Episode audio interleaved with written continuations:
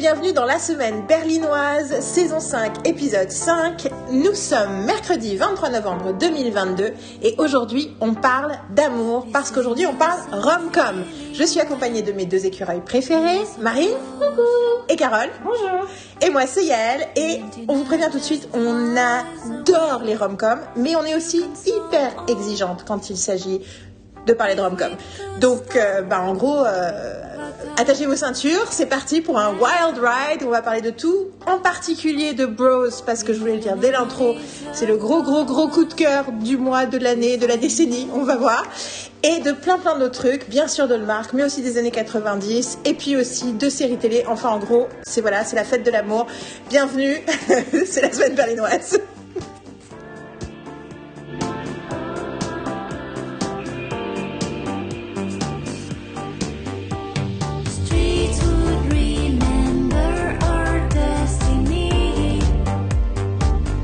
Revoilà. Ça fait des semaines. tu rigoles. Je peux rien dire sans que Marine soit Nous morte de revoilà. Mais non, mais c'est parce que ça fait longtemps qu'on n'a pas fait de semaine oui, berlinoise. oui, mais c'est juste, c'est pas. Les- il, y avait un, il y avait un truc dans, dans, dans nos revoilà qui m'a fait rire. Les gens qui suivent ma chaîne euh, podcast en tant que podcast en général ont eu, je pense, 8 heures ou 10 heures de podcast depuis la dernière semaine berlinoise. Parce que j'ai fait, euh, et ça je pense qu'en tout, en cumulé, il doit y avoir 8 heures de notre, de notre, de, en cours d'écriture, plus euh, les deux spéciales Taylor qui font 4h30. Donc c'est pas comme s'ils n'avaient pas entendu ma voix. Mm, mm, mm. Par contre, ils n'ont pas eu le bénéfice d'une semaine berlinoise depuis un certain nombre de semaines. Je- pense que c'était. euh, on était encore en septembre quand on a fait le quatrième épisode. hein. C'est celui où on a parlé de Bullet Train et de. Ah, Everything, on Everywhere. toutes les deux. Ouais, Ouais, All at. Once. Parce qu'en fait, le temps que je publie l'épisode 3, j'ai eu le temps de publier le bonus avec Carole. Oui, parce que l'épisode 3, c'est je l'ai fait en trois parties. Oui, non, c'est pas l'épisode 3, je comprends. Enfin bon, whatever. En tout cas. euh, Oui, non, c'est ça. L'épisode qu'on a fait toutes les deux, c'était le 2, 3, 4, Marine. On a fait ensemble 2, 3, 4. Oui, et c'était. Parce qu'on a euh, fait pendant six c'était fin heures. juillet, non? Non, non, non, non, c'était début septembre. Il y en avait un qu'on a fait. Et celui qu'on a fait fin juillet, c'est lequel? Bon, on en a fait plein cet été. Ah oui, d'accord. C'était, on a fini la saison 4 de la semaine dernière cet Ouais. été. Et donc, on a commencé, on a fait le premier de la saison 5 toutes les trois. Et ensuite, on a fait un toutes les deux. Peut-être qu'on a enregistré fin je pense pas. Mais en tout cas, on a fait un, on a dû, on a, on fait, on a enregistré pendant, euh, je sais pas, 5 heures. Ah oui, effectivement, c'est le premier qu'on a fait euh, en juillet parce que c'était c'était après la, la date. Il y avait une date où ça faisait en fait, euh, ça faisait. euh, on a parlé d'un. on- Bah, en fait, on a fait Le dernier début, épisode, juste, ouais, c'était pour le début de, bah, c'était le 31 juillet ou un truc comme ça, on a fait pour euh, le dernier épisode de la saison 4, en fait. Et on avait commencé, je crois, euh, exactement après cette période-là. C'est exactement ça, c'est pour l'anniversaire des 5 ans, on a fait la dernière épisode de la saison 4. C'est ça. C'est pour ça que, c'est pour ça que j'avais un, un, tu vois, un épisode qui me. Mais en- entre-temps, on a fait donc le premier ensemble et on en a fait un, on a enregistré pendant 5 heures, toi et moi, ou 5-6 heures. Ouais. Sauf qu'en fait, c'était trois sections différentes. On a parlé de. David E. Kelly et des Lawyer Shows.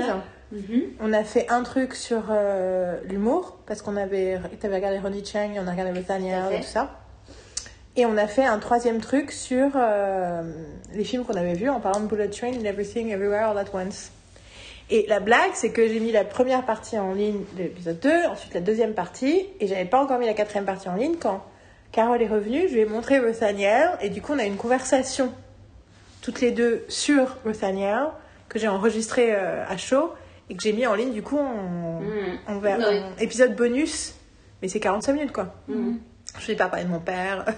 on a parlé de, euh, on a parlé de tous nos, de familles, nos machins. euh, voilà, c'était, euh, c'est extremely revealing.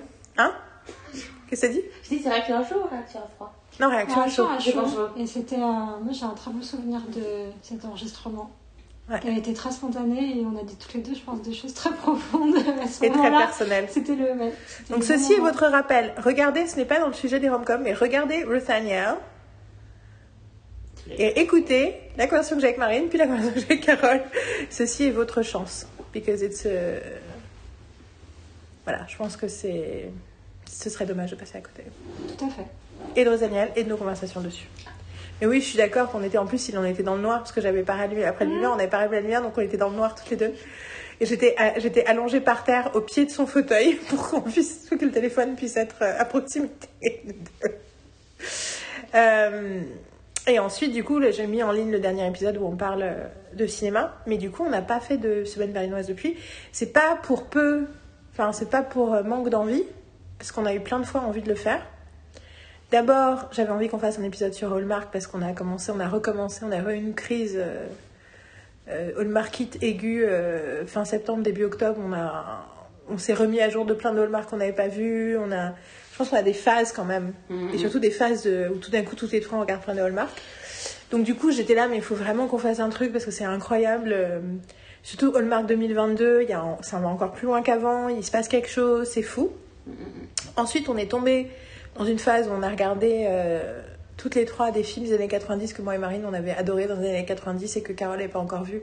Quatre films qu'on a adorés et du coup j'étais là, faut qu'on fasse un podcast pour parler des films des années 90.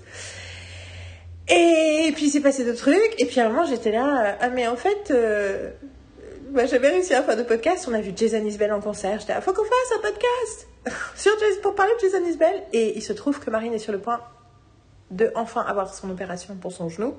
Et là, j'étais là, ah, on a toujours pas fait de podcast. Et à ce moment-là, réalisation, quand on a vu Bros, j'ai fait, ah, mais tout est lié.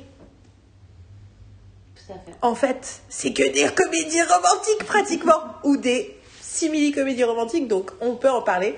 Et j'ai fait, voilà, nous avons une thématique. et donc, euh, c'est comme ça qu'on arrive à aujourd'hui euh, faire cet enregistrement, euh, quelques jours avant que Marine euh, aille quelques jours. À se faire charcuter. je je n'aurais pas utilisé ce mot-là, mais ok. Kind of. Du coup, elle caresse son gentil genou pour, lui, pour le rassurer.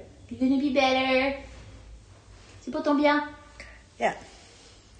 Mais du coup, en plus, euh, c'est une période, euh, c'est une période compliquée euh, pour nous toutes, pas compliquée dark, je trouve, mais on est en train de naviguer plein de choses émotionnelles et plein de changements émotionnels, et notamment pour Marine et pour moi, l'acceptation que notre bien-être, euh, notre santé, nos corps sont, ont besoin qu'on les, qu'on les écoute et qu'on s'occupe d'eux. Enfin, pas que tu n'aies pas ces pensées-là, Carole, mais là, nous, chez nous, c'est vraiment, c'est vraiment euh, presque ironique à quel point nos corps sont en train, sont en train de nous faire des leçons de, self-care.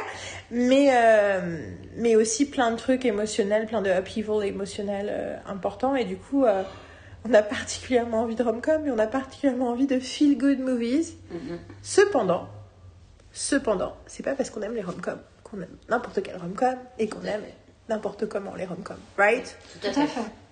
Et je pense que l'idée de ce podcast, c'est aussi de parler en, de, en- spécifiquement de ce truc un peu étrange. Enfin, je sais pas vous si ça vous fait ça, mais c'est peut-être que par, par là que j'ai envie de commencer. Mais le problème avec les rom-com, euh, pas quand moi je les regarde, pas dans ma relation personnelle avec elles, mais dans la conversation qui peut se passer autour d'elles avec d'autres gens, c'est que les deux cas de figure les plus courants, et oui, c'est un problème français, mais en fait non, parce que les Américains sont pareils là-dessus.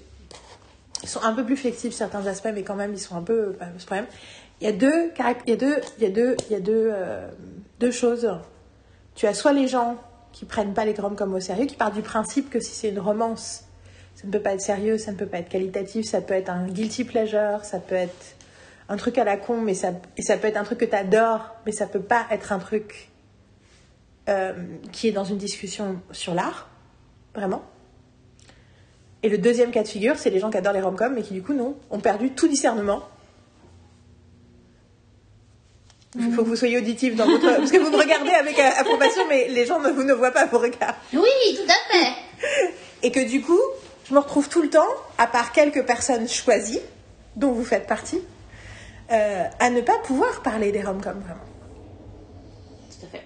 Et surtout être frustrée par tout ce que j'entends dire sur les rom-coms parce que chaque fois je dis mais non that's stupid no that's ce qui veut pas dire qu'on est d'accord sur tout hein, parce que c'est rigolo qu'il y a un film particulier que moi et Marine en tout cas dans le passé on n'aimait pas et que Carole tu aimes et surtout que mon autre grande discutatrice de rom-com avec moi qui est Alix adore aussi et donc du coup il y a des films sur lesquels on n'est pas d'accord Ma mais adore, c'est réel oui, mais c'est- je, je- malgré toute l'affection que je porte à ta sœur, c'est pas une personne avec qui je parle beaucoup de cinéma. Non, non, non. Donc du coup, euh, c'est Mais pas, elle, mais pas elle, re- elle regarde beaucoup de rom-com et elle fait partie des gens qui, justement, euh, regardent peut-être too much et dans un Enfin, tu vois. Oui, mais c'est ça le truc, c'est que du coup, t'as un peu l'impression, euh, tu sais, c'est un peu quand tu découvres que quelqu'un écoute Taylor Swift et tu fais yeah, là tu fais ah non, en fait, t'écoutes n'importe quoi. Donc le fait que t'écoutes Taylor Swift n'est pas le bon signe que j'espérais que ce soit. ce n'est pas un signe de bon goût dans ton cas, c'est juste un signe de tu es, tu écoutes ce qui passe à la radio, quoi. Enfin, et c'est un peu le truc avec les rom-coms, c'est-à-dire que euh, il y a quelque chose d'accessible et de feel good qui fait que du coup, mais c'est un peu comme les blockbusters en fait. C'est le même principe, c'est-à-dire que quand un truc que nous, en tant qu'intello, on essaie de défendre un truc qui n'a pas les apparats de l'intellectualité comme on le pense intellectualité de façon primaire.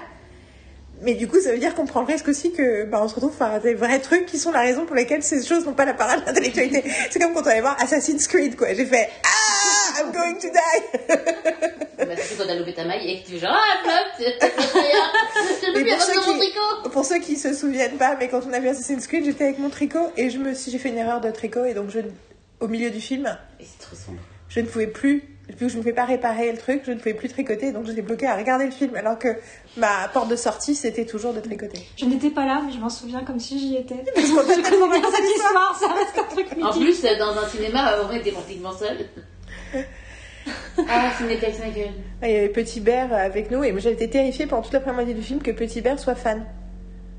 Parce que vu son jeune âge, j'étais là, j'espère que Petit Bear ne tombe pas dans le panneau de ce film et n'a pas l'impression que c'est un grand film. Parce que ça arrive, des fois, avec les jeunes personnes, malgré l'intelligence que tu as, ça arrive. Et à un moment, j'ai vu son.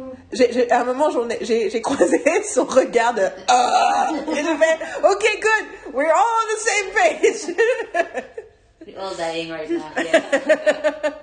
Non, parce qu'en fait, c'est facho à mort comme film. Pourquoi est-ce que je parle de Assassin's Creed dans la... Donc oui, on va parler de rom-com, on arrête. c'est parce que Michael Fassbender, j'aimerais bien qu'il fasse un, une rom-com. Est-ce que Slow West, on peut considérer que c'est une rom-com? Kind of. It is kind of. Actually, it is. Did you see Slow West? It- right? The- yeah, yeah, there's something of that, ouais. C'est comme parce qu'on a vu le même jour que From the, Far From the Madding Crowd. Et Florian nous a demandé ce qu'on pensait de ce film. Et that's a beautiful romantic movie. Yeah. Je sais pas si rom-com is the right term, mais après, franchement, c'est plus, il est, je trouve plus, il y a des, il y a des moments plus légers et plus machin que dans plein d'autres films de période euh, de ce genre. Enfin bon, anyway. Comme d'époque. Enfin, Après, est-ce que Jane Austen, c'est pas la base de la rom-com en fait? Pour moi, oui. Voilà, donc, euh, Pour moi, oui. Non mais c'est ça. Je veux dire, en plus surtout, c'est- Enfin, surtout c'est comme, il y a de plein de comédies, il y a plein ça de te donne comédies. les- ça te donne les. T'as dit un truc, Karine. De la rom-com euh, profonde et intelligente euh, avec de la substance euh, émotionnelle comme, comme on aime, quoi. Oui, bah, enfin, that's the definition, right? D'ailleurs, let's start with that. What is the definition? Qu'est-ce qui, pour nous, donc quand je dis definition, je- on n'est pas en train de créer des cases et dire Ah, mais ça, ça peut pas être considéré comme une rom-com parce que c'est comme ça et comme ça. Non, that's not my point. Je pense que j'ai envie de parler de comment on les définit dans le sens où qu'est-ce qu'on attend, qu'est-ce qu'on espère. Je crois que Carole, faudrait que tu rapproches la lumière de Marine parce que la lampe est trop loin et elle peut pas se lever. I'm trying, c'est une technique. Regarde, il a 3 cm. J'arrive, j'arrive. donc, là. donc en gros, Be careful of your eyes. Oui, non mais c'est bon, ça va aller. Ah, and there was light. Euh, en gros, commençons tout simplement par ça. Vous, qu'est-ce que vous espérez? Qu'est-ce que vous attendez? Qu'est-ce que vous, vous qu'est-ce qui vous, voilà. C'est quoi vos je, cherche un troisième verbe, mais je ne trouve pas. Quel est le Qu'est-ce qui constitue pour vous euh, En fait, quand je dis qu'est-ce qui constitue pour vous une bonne rom-com, j'ai l'impression que c'est un truc analytique a posteriori. Et moi, j'ai d'abord envie de parler du désir. Quand Qu'est-ce vous qui nous parle? Qu'est-ce que- qu'est-ce qui nous. bah surtout, qu'est-ce qui vous donne envie? Qu'est-ce qui vous dit oh ça va Enfin, Qu'est-ce qui, qu'est-ce qui, qu'est-ce qui, qu'est-ce qui vous fait rêver en fait? Avant que vous voyez le film, quand vous voyez l'affiche, quand vous voyez les noms, quand vous voyez le type d'histoire, vous dites ouh this is gonna be good. Par rapport à quoi?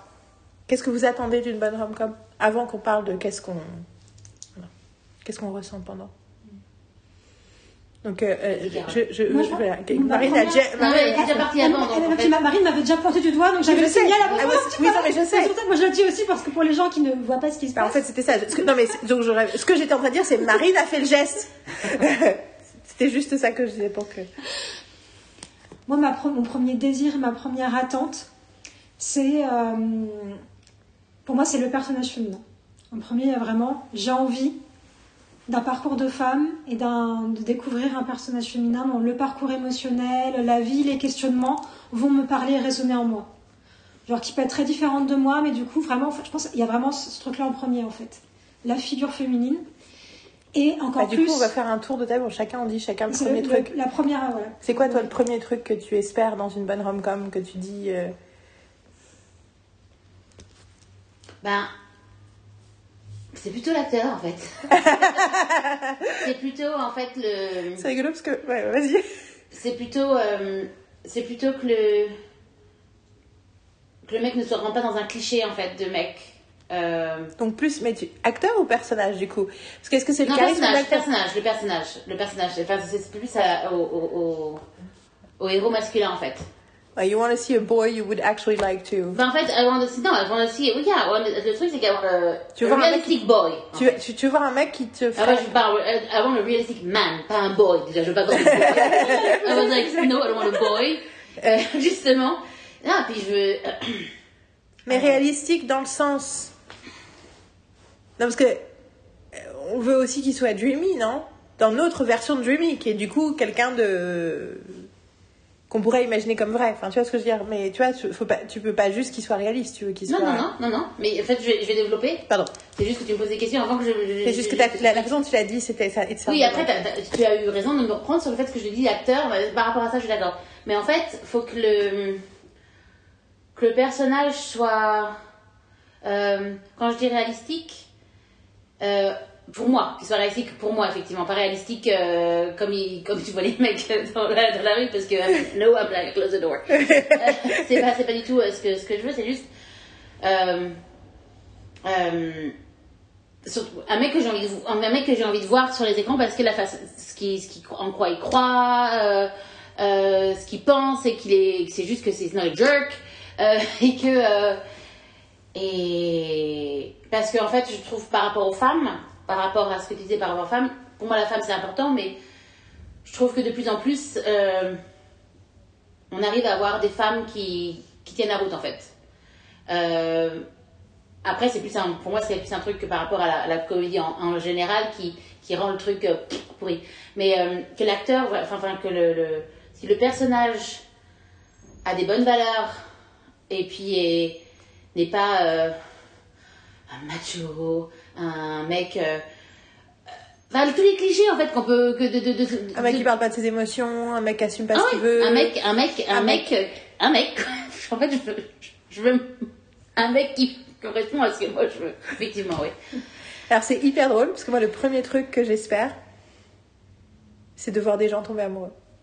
Donc toi tu veux une femme, toi tu veux un homme. Enfin après on va parler de bros et on n'est pas du tout euh, branché uniquement sur les comédies romantiques hétéro hétéronormatives ou hétérosexuelles, mais c'est intéressant que toi tu recherches des figures féminines auxquelles tu peux t'attacher, auxquelles tu peux t'intéresser et la représentation de figures féminines. Toi c'est des figures masculines qui vont un peu euh, disrupt les clichés les clichés négatifs notamment de la masculinité. Et moi, ce que j'ai envie de voir plus que tout, c'est deux personnes, même deux personnes horribles, mais qui tombent amoureux, qui peuvent, qui sont en fait, qui sont pris avec la vulnérabilité du sentiment. Après, bien entendu, je pense qu'on on attend toutes les trois les ces trois choses-là. Enfin, on a toute envie Oui, de tout ça pas dans le même ordre. Mais je trouve ça point- intéressant. Le point d'entrée, c'est intéressant. Mais c'est intéressant que le point d'entrée soit différent. C'est que le point d'entrée soit Et que du coup, moi, il y a plein de, de, de- de films où il y a un super personnage féminin, un super personnage ma- masculin, mais parce que je trouve qu'on n'est pas, qu'on ressent pas en nous ce moment de, du sentiment amoureux et la réalité, la tension du sentiment amoureux, ben du coup, pff, ça marche pas pour moi. Mhm. Alors que j'ai l'impression, je le sais parce que j'ai poursuivi beaucoup de, de séries pourries juste à cause d'un d'un Will They Wonder. Je me dis, ouh Bon, Après, finalement, je disais ça beaucoup sur NCIS Los Angeles et en réalité, entre-temps, je trouve que NCIS Los Angeles a tellement de qualité, mais que suffit qu'il y ait un Will They Wonder quelque part et moi, je me mets tout de suite à suivre, quoi. Potentiellement, deux personnes sont peut-être en train de tomber amoureuses. Ok, amen. Ce qui me fait penser que, en fait, c'est rédhibitoire pour moi de ne pas avoir ça. C'est-à-dire que j'adore les rom-coms, mais en réalité, n'importe quelle histoire qui n'a pas de romance dedans, en fait, ça me fait chier. Mm. Je suis là.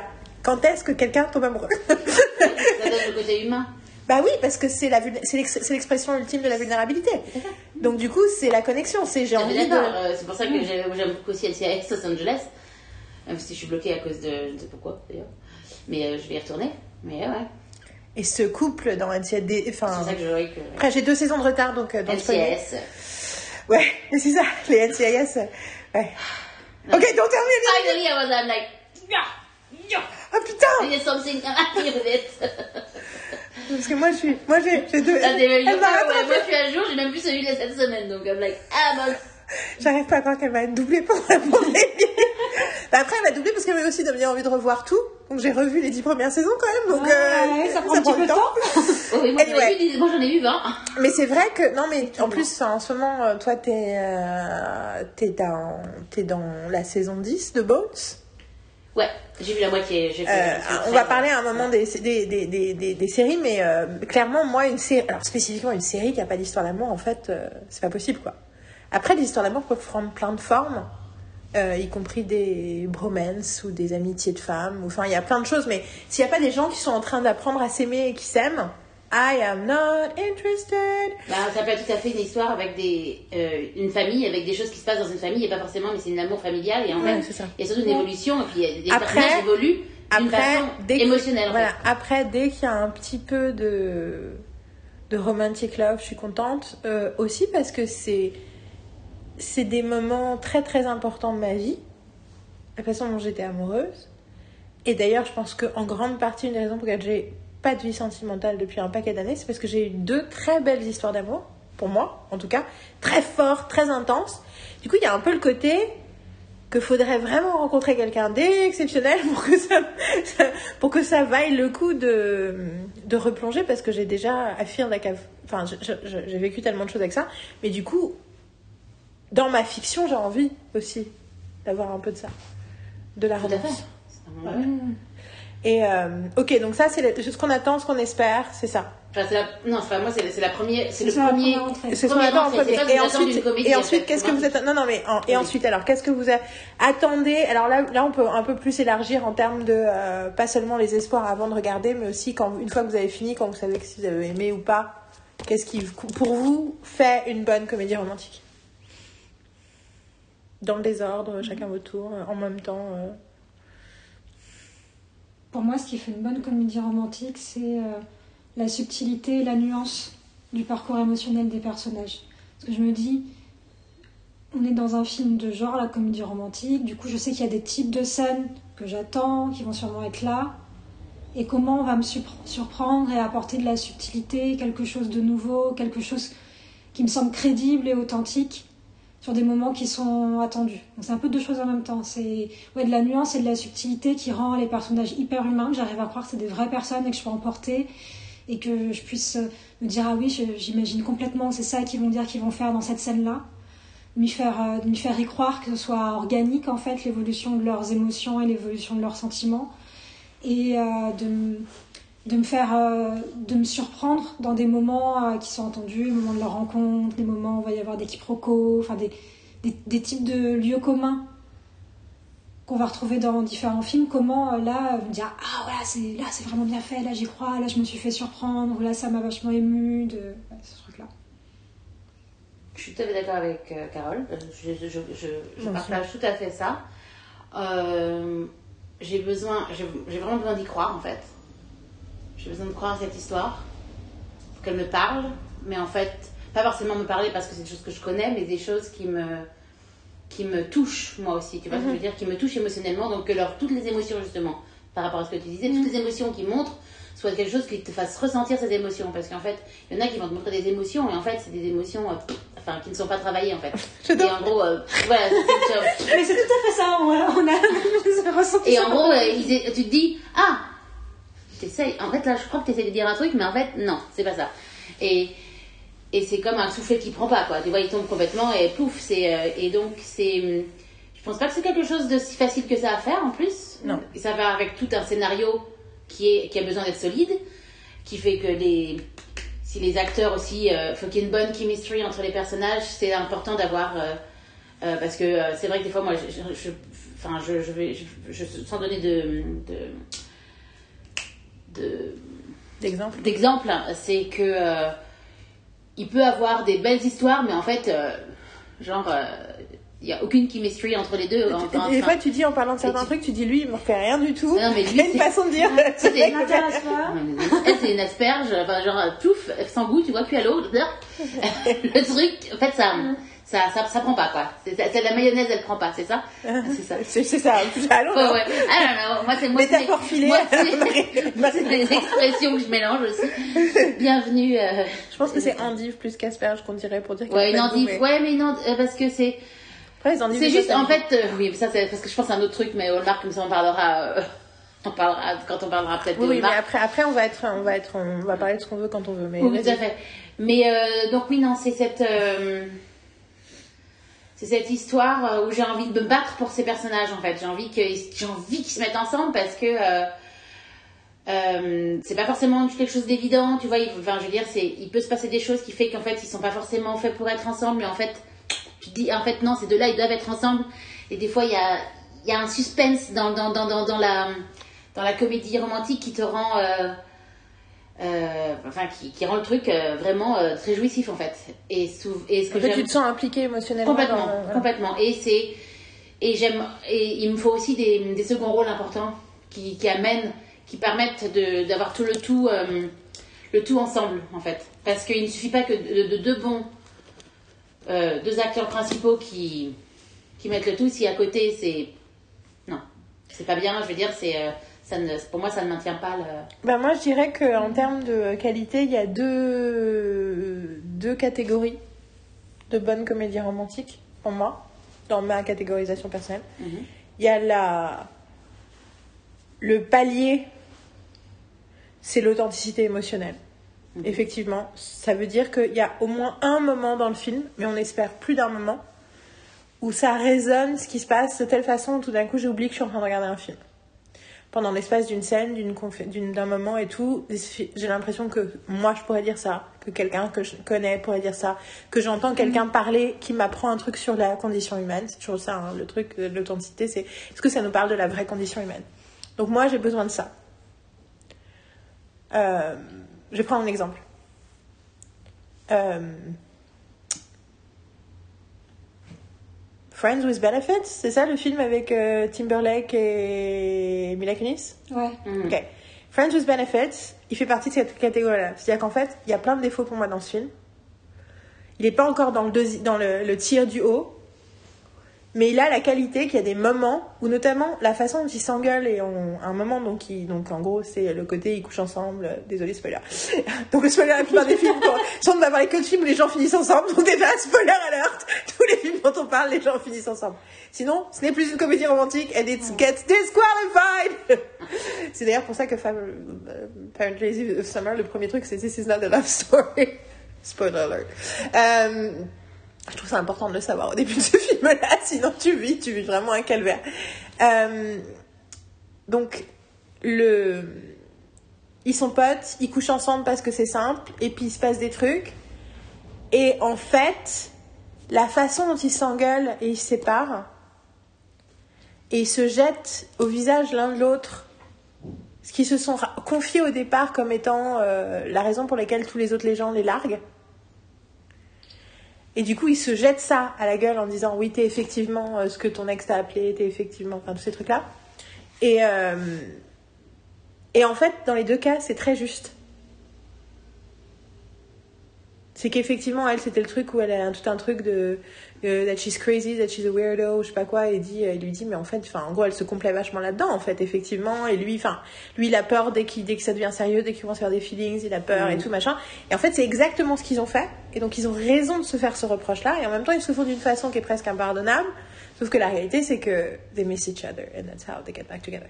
Mais du coup, ce moment-là, ce moment de l'engueulade, et d'autres moments sont tellement real, et je trouve ça tellement bien vu, Mm. et j'imagine tellement bien, je veux dire, la façon dont Mila Kunis était, aux États, était, en Californie avec lui, aux États-Unis, en Californie avec lui dans sa famille, et il l'entend, elle l'entend parler d'elle à sa sœur, où il dit non, non, mais on baise ensemble, mais on s'en fout et tout, je m'en fous d'elle ou je sais pas quoi. De toute façon, euh, ouais, ça, elle est un peu psycho, quoi. Et comment elle, ça lui détruit le cœur et elle se barre immédiatement, elle prend un taxi. It feels so real! Genre, mais tellement. Et du coup, pour moi, Ça, c'est la première, le premier, premier tiers. C'est des, des films qui ont une- cette authenticité-là qui fait que même s'ils ont des défauts, des problématiques, des machins, je m'en fous, j'ai envie de les revoir. Mhm. Je suis contente de les revoir. Je suis contente du coup de me poser les questions. Où est-ce que ça plante Ouais. Et pour le coup, Woody Harrelson qui fait le boss gay à mourir de rire. enfin, il y a plein de moments. Et du coup, c'est rigolo parce que des fois, ces films-là ont des super personnages secondaires.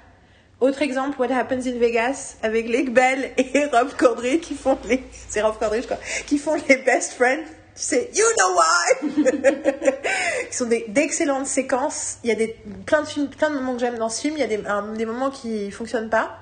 Mais il y a des moments que j'adore. Et les, ces personnages secondaires font que c'est... Voilà. Donc ça, c'est le premier tiers. Et ensuite, il y a effectivement une deuxième catégorie des films parfaits. Et dans ce cas-là, au-delà de l'authenticité émotionnelle et du casting et des personnages secondaires et des machins, là, on est dans un truc de construction de malade mental. Là, on est dans un truc de domino. Les dominos tapent l'un dans l'autre parfaitement. Il n'y a pas une scène qui est... Le principe de la comédie, c'est le principe de la comédie, c'est qu'il n'y a pas une scène qui sert à rien. Mhm. Il n'y a pas un moment de flottement.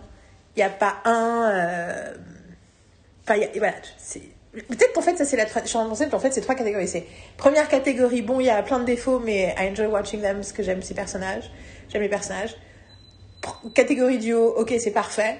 Il n'y a rien à redire, le film est parfait. Et il y a la catégorie du milieu qui est plus ça va, plus je m'en fous des défauts de ce film parce que qu'est-ce que ça me fait plaisir de le regarder? Yeah. À fait. Et du coup, dans ce cas-là, ça peut être certaines, ça peut être des séquences, ça peut être des, des personnages. C'est souvent, enfin, ça souvent, il y a souvent automatiquement une partie d'authenticité de base.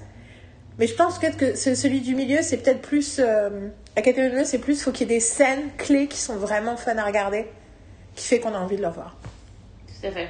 Une bonne catégorisation. euh. Donc, est-ce qu'on est dans un, comme, comme on dit, de level 1, de level 2, de level 3 Donc, Et sinon, c'est non, not, not on the list. Non, sinon, c'est euh, en dessous de 3, euh, t'es- t'es- non, t'es out. not on the list. C'est out. Et effectivement, il y a euh, des, des, des rom- comédies romantiques très connues qui, pour moi, ne n'arrivent pas à la catégorie, euh, n'arrivent pas à la catégorie 3, quoi. Ouais. Et euh, yeah. Yeah. Et donc voilà, euh, qu'est-ce qu'on veut dire d'autre. Qu'est-ce qu'on veut, c'est clair. Qu'est- Qu'est-ce qu'on veut dire de façon générale euh, avant qu'on rentre dans le sujet de notre nouvelle euh, comédie romantique préférée, voire notre nouveau film préféré tout court, avant ensuite de s'étendre à toutes les autres catégories?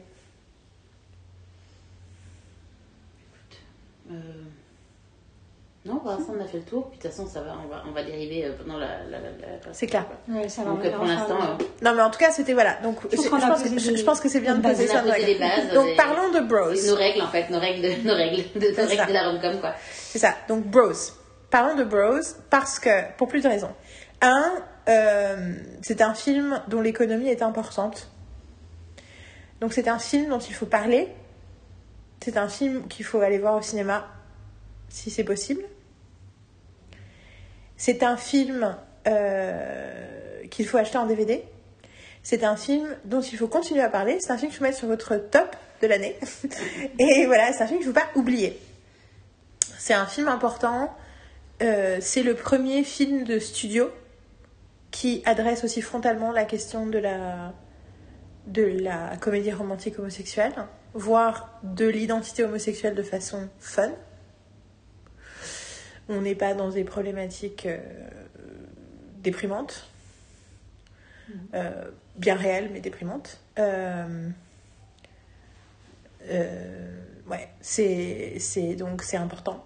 C'est important parce qu'en réalité, ça devient un, un truc de mesure après pour l'industrie.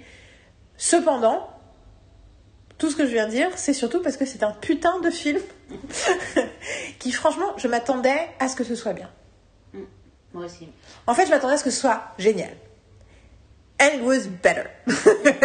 et que je pense que, du coup, enfin, faut bien avoir conscience de. Enfin, du coup, c'est un film que j'ai vu qu'une fois et j'ai envie de le revoir plein de fois parce que, parce que, parce que j'ai envie de l'étudier en fait, de voir toutes les façons. J'ai l'impression, c'est presque quand, quand, quand j'ai vu Avengers.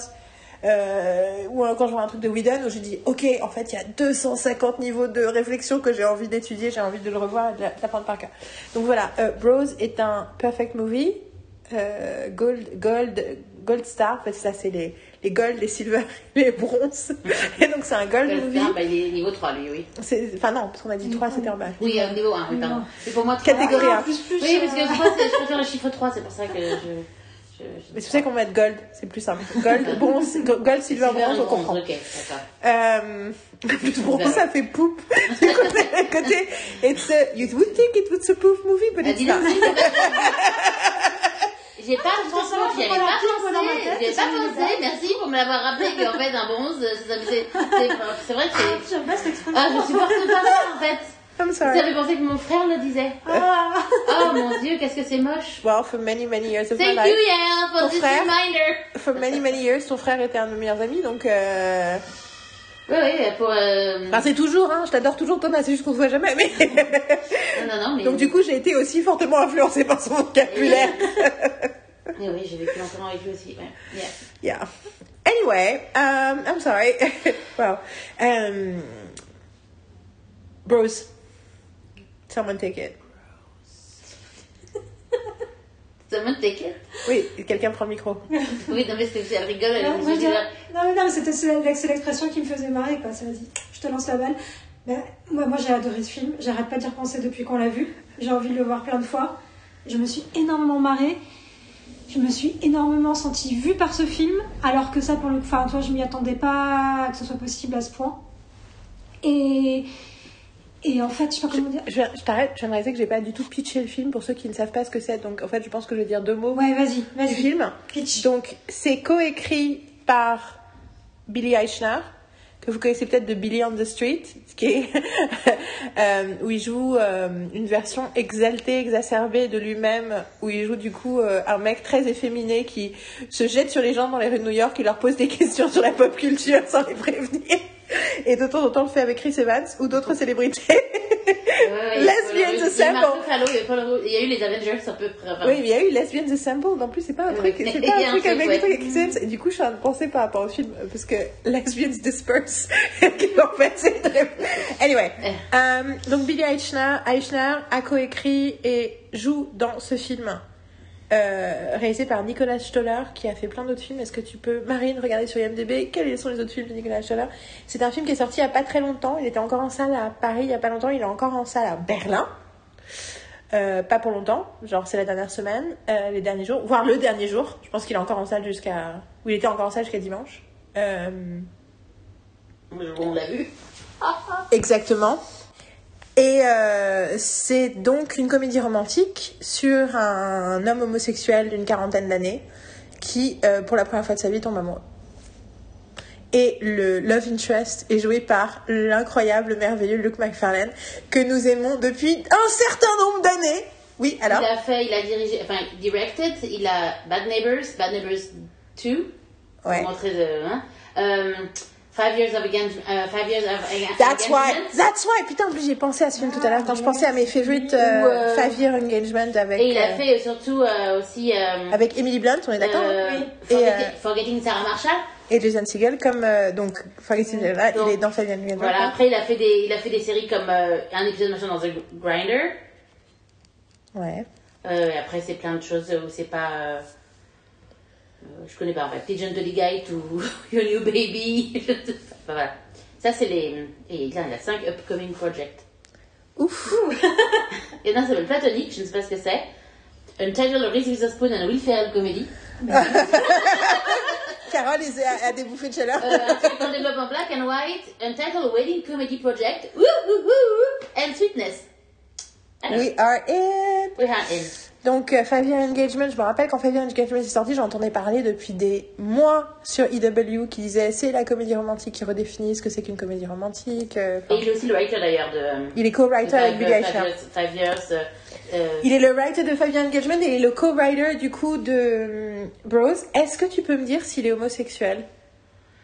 Parce que je me pose la sur- question. Je suis sur IMDb, mais je peux aller sur, euh, sur Wikipédia. Je pense que je pense que franchement si t'écris sur Google Nicolas Stoller gay, je pense qu'il y avoir 250. Ah, euh. Parce que je me pose une question par rapport à ça. Toujours est-il que donc c'est une comédie romantique sur deux hommes homosexuels.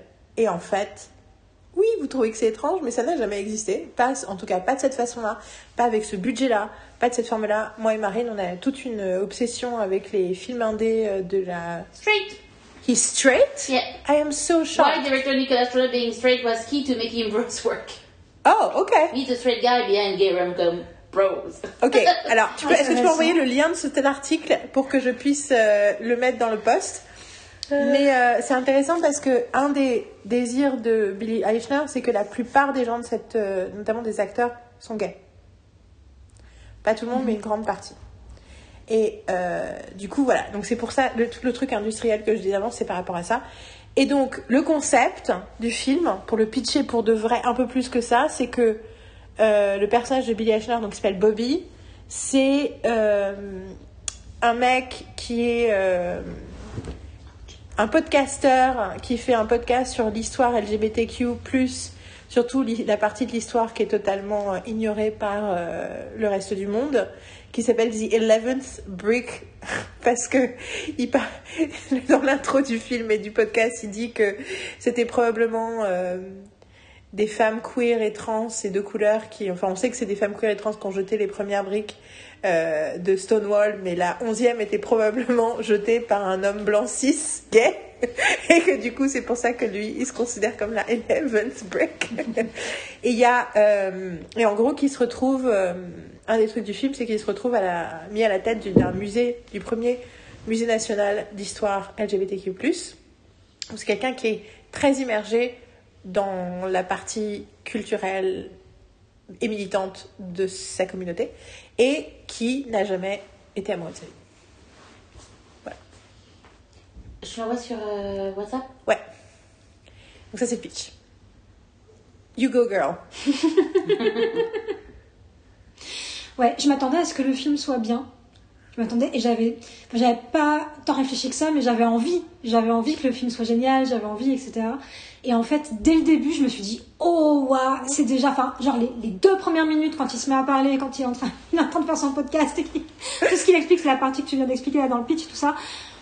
Sa façon de parler, le vocabulaire qu'il emploie, le ton. Je me suis dit, oh waouh, ça va être un milliard de fois mieux que ce que j'imaginais, c'est génial. Et j'étais en mode, euh, c'est bon quoi, c'est- parti, je suis dedans, je suis complètement à 200% en adhésion avec ce film.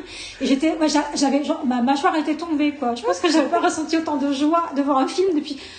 I don't remember when quoi. Je peux pas, je, je sais pas. Il y a un truc et, je me suis. Moi j'ai l'impression que depuis Spider-Man, mais euh, No Way Home, parce qu'il y a eu des moments de No Way Home qui m'ont fait ressentir de la joie, mais des moments, pas tout le film. C'est possible, ouais, il y a un truc de cet ordre-là, Ouais. mais je trouve euh, là euh, encore plus fort parce que et puis euh, et puis le truc c'est que pour moi ça ne s'est pas Encanto. arrêté. Sorry. Pardon. Ouais, yeah, yeah, yeah, that's that's yeah, that's a Encanto effect. Yeah, Ouais. Yeah. Mais je pense que presque, je sais pas si Encanto, je m'attendais plus à ce que la possibilité de ressentir cette euh, joie et cette Absolument. extase euh, à plein de niveaux sur euh, le ton, sur ce que ça raconte, la façon dont ça parle de sujets importants, sur le rythme, sur les émotions, sur le rire, enfin. Et là, j'ai l'impression qu'il y a tous les, ingré- les ingrédients pour que je prenne plaisir à voir un film et je prenne un plaisir émotionnel, mais un plaisir aussi intellectuel, sont là, quoi. C'est une mouche. Elle fait un geste bizarre. Moi, je suis Marie a fait un geste bizarre. Il y avait un Ma- truc qui Marine est à et elle se bat contre l'air avec ses pattes. C'est rigolo. Ok. Mais euh, non, mais je savais ce que je veux dire. Là, c'est le premier niveau de se dire oh my god. Et puis j'ai l'impression, j'ai l'impression en plus que j'ai l'impression cette année d'avoir vu moins de films de cinéma que d'autres années. Et j'ai l'impression que ces dernières années d'avoir des vrais moments de joie, d'extase cinématographique. C'était hyper rare et d'avoir été souvent déçu, quoi. Par des films pour lesquels j'avais plus ou moins de l'attente, pas trop, et d'arriver à un point, je me dis, ouais, j'ai plus trop d'attente sur des films parce que euh, bah, souvent, finalement, euh, le soufflet retombe. Pour Oui, l'expression que tu disais tout à l'heure et que j'ai souvent en tête quand je vois des films, quoi. Et là, c'était une expérience incroyable. Dans les premières séquences, il y a, il y a aussi enfin, tout ce que ça m'a rappelé plein de conversations que j'ai eues avec plein de potes gays au fur et à mesure des, des années, etc. Et j'ai l'impression que le film euh, bah, me montrait une, une expérience qui était différente de mon expérience de vie, mais qui était l'expérience de plein de gens, de choses qui m'ont pas, qui m'ont parlé, de, de, de coup de retrouver des potes à l'écran et d'avoir cette proximité, de cette complicité avec les personnages. De putain, mais j'ai eu cette conversation tellement de fois, cette histoire, je la connais, etc. Et d'être fasciné aussi par leur, euh, la façon dont, euh, dont ils allaient loin aussi, parce que toute, toute une part. non, bah, de- ce que je peux dire ou pas dire sur Non, le en film, fait, ça, que- Carole se dit peut-être qu'elle va spoiler des trucs. Oui, non, effectivement, je pense que je- j'aimerais bien qu'on fasse une partie général et qu'ensuite on puisse préciser. Donc garde en Ouais. tête la scène auquel Donc tu ça, je, je- je garde ce truc-là. Bon, il y a ce, ce truc-là au début. Après, il y a un truc, c'est j'adore, j'adore toute leur histoire en fait, toute l'histoire, euh, l'histoire d'amour et toutes les étapes et justement la façon dont je trouve toutes les parties de l'histoire me semblent hyper logiques, émotionnellement logiques dans ce qui, dans ce qui, là- ce qui arrive. Je trouve que les deux personnages sont hyper euh, complexes, nuancés, et j'y crois en fait. Je vois, des personnes. Je vois ce que j'aime dans un film, c'est de voir des, vraiment des, des personnes. Et euh, il y a plein de moments, il y a beaucoup de, discussions où ils ont une honnêteté, une sincérité dans ce qui est exprimé émotionnellement que je trouve incroyable. Et je me dis, ah, c'est ça que j'ai envie de voir dans la vraie vie chez les gens, et c'est aussi ça que j'ai envie d'être en fait, d'arriver à avoir ce genre de, d'imaginer avoir ce genre de conversation avec des gens dans ce type de situation-là. Yeah. Et je trouve qu'il y a à la fois la- la- le plaisir de les voir, de voir, de voir euh, les sentiments euh, évoluer, toutes les, voilà, toutes les, tous les mouvements de l'histoire euh, amoureuse, mais aussi ce que chacun révèle de lui, c'est beau à voir. Et aussi, j'ai l'impression qu'en même temps, le film forge un modèle. J'aime bien ce je crois que c'est un truc là que j'aime dans les rom-coms, de dire ce côté, ah, ça me renvoie à quelque chose, tiens. les personnages ont un langage. C'est rigolo ce que tu dis parce que du coup ça me donne envie de, de mettre ça pour euh, de faire une note pour plus tard, mais le côté prescriptif de la rom-com qui est automatiquement considéré comme négatif. Genre ah mais enfin je repense à cette séquence de Ali McBeal.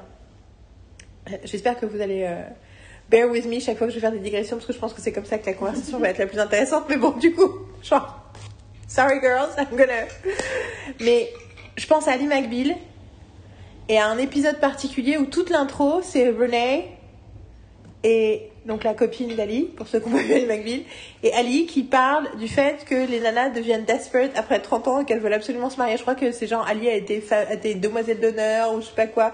J'ai l'impression qu'ils brûlent un truc pour la cheminée, genre la robe ou les fleurs ou je sais plus.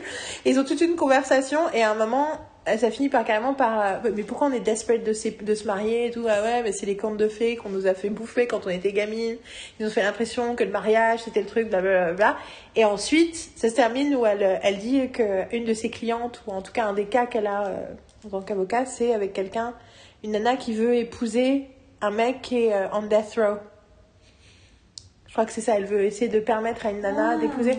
Et elle fait, euh, elle fait, mais pourquoi tu voudrais épouser comme ça Et mec qui fait, she hit 30. Je crois que c'est la fin. franchement, c'est un vieux souvenir, mais je crois que c'est la fin du cold open avant le générique. Que c'est René qui dit ça. Et donc il y a cette idée que les contes de fées, les comédies, les histoires, les happy end, c'est toxique. Parce que ça nous fait croire que la vie est joyeuse. Euh, Une des personnes qui dit ça, c'est Brené Brown aussi, qui m'énerve à chaque fois quand elle dit ça, parce que je suis là, That's not true, Brené Qui parle du fait que les films Hallmark disent n'importe quoi. Je suis là, je pense que t'as pas regardé un film Hallmark depuis 15 ans et qu'en fait, tu, parles de l'ancienne version. Mais, euh, et ce que tu dis me fait penser à quel point c'est le contraire. C'est de voir des relations amoureuses positives, mais humaines, auxquelles on peut croire. On aime ça parce qu'effectivement, c'est prescriptif, ça nous, fait, ça nous montre que c'est possible. Ça nous fait aussi désirer ce genre de choses, ça nous fait avoir ce genre d'attentes. Et donc non, nos attentes, c'est pas des attentes de prince charmant, mais c'est des attentes, effectivement, comme tu disais tout à l'heure, Marine, de mec qui parle, qui n'est pas un cliché de masculinité toxique, mec qui s'assume ses émotions et qui voilà. Donc du coup, c'est que quand tu dis ça, je me dis mais oui, t'as raison. Et moi, je pense que c'est mon attente de la fiction en général, tu vois, mais en D'être particulier, prescriptive, oui, moi aussi. d'être prescriptive et de m'aider à penser le monde et de me dire ah tiens si je disais ça dans cette situation cette personne pourrait répondre ça enfin j'ai l'impression que c'est une forme de laboratoire qui montre des types de situations possibles What et the fuck quoi Attends, attends, excuse-moi. Excusez-moi, il y a quelqu'un à la J'aurais voulu que vous voyez la tête de Marine quand elle. Il y a quelqu'un à la porte. qui vient tromper notre le- repos et notre travail? Non, c'était le Uber eye roll. Genre le. Genre ses, ses yeux ont fait le tour de sa tête à l'intérieur. Donc elle est en train de se déplacer pour euh, voir si quelqu'un est à la porte. Suspense dans la maison des surtout, who the fuck could? We have no friends? et on n'a rien commandé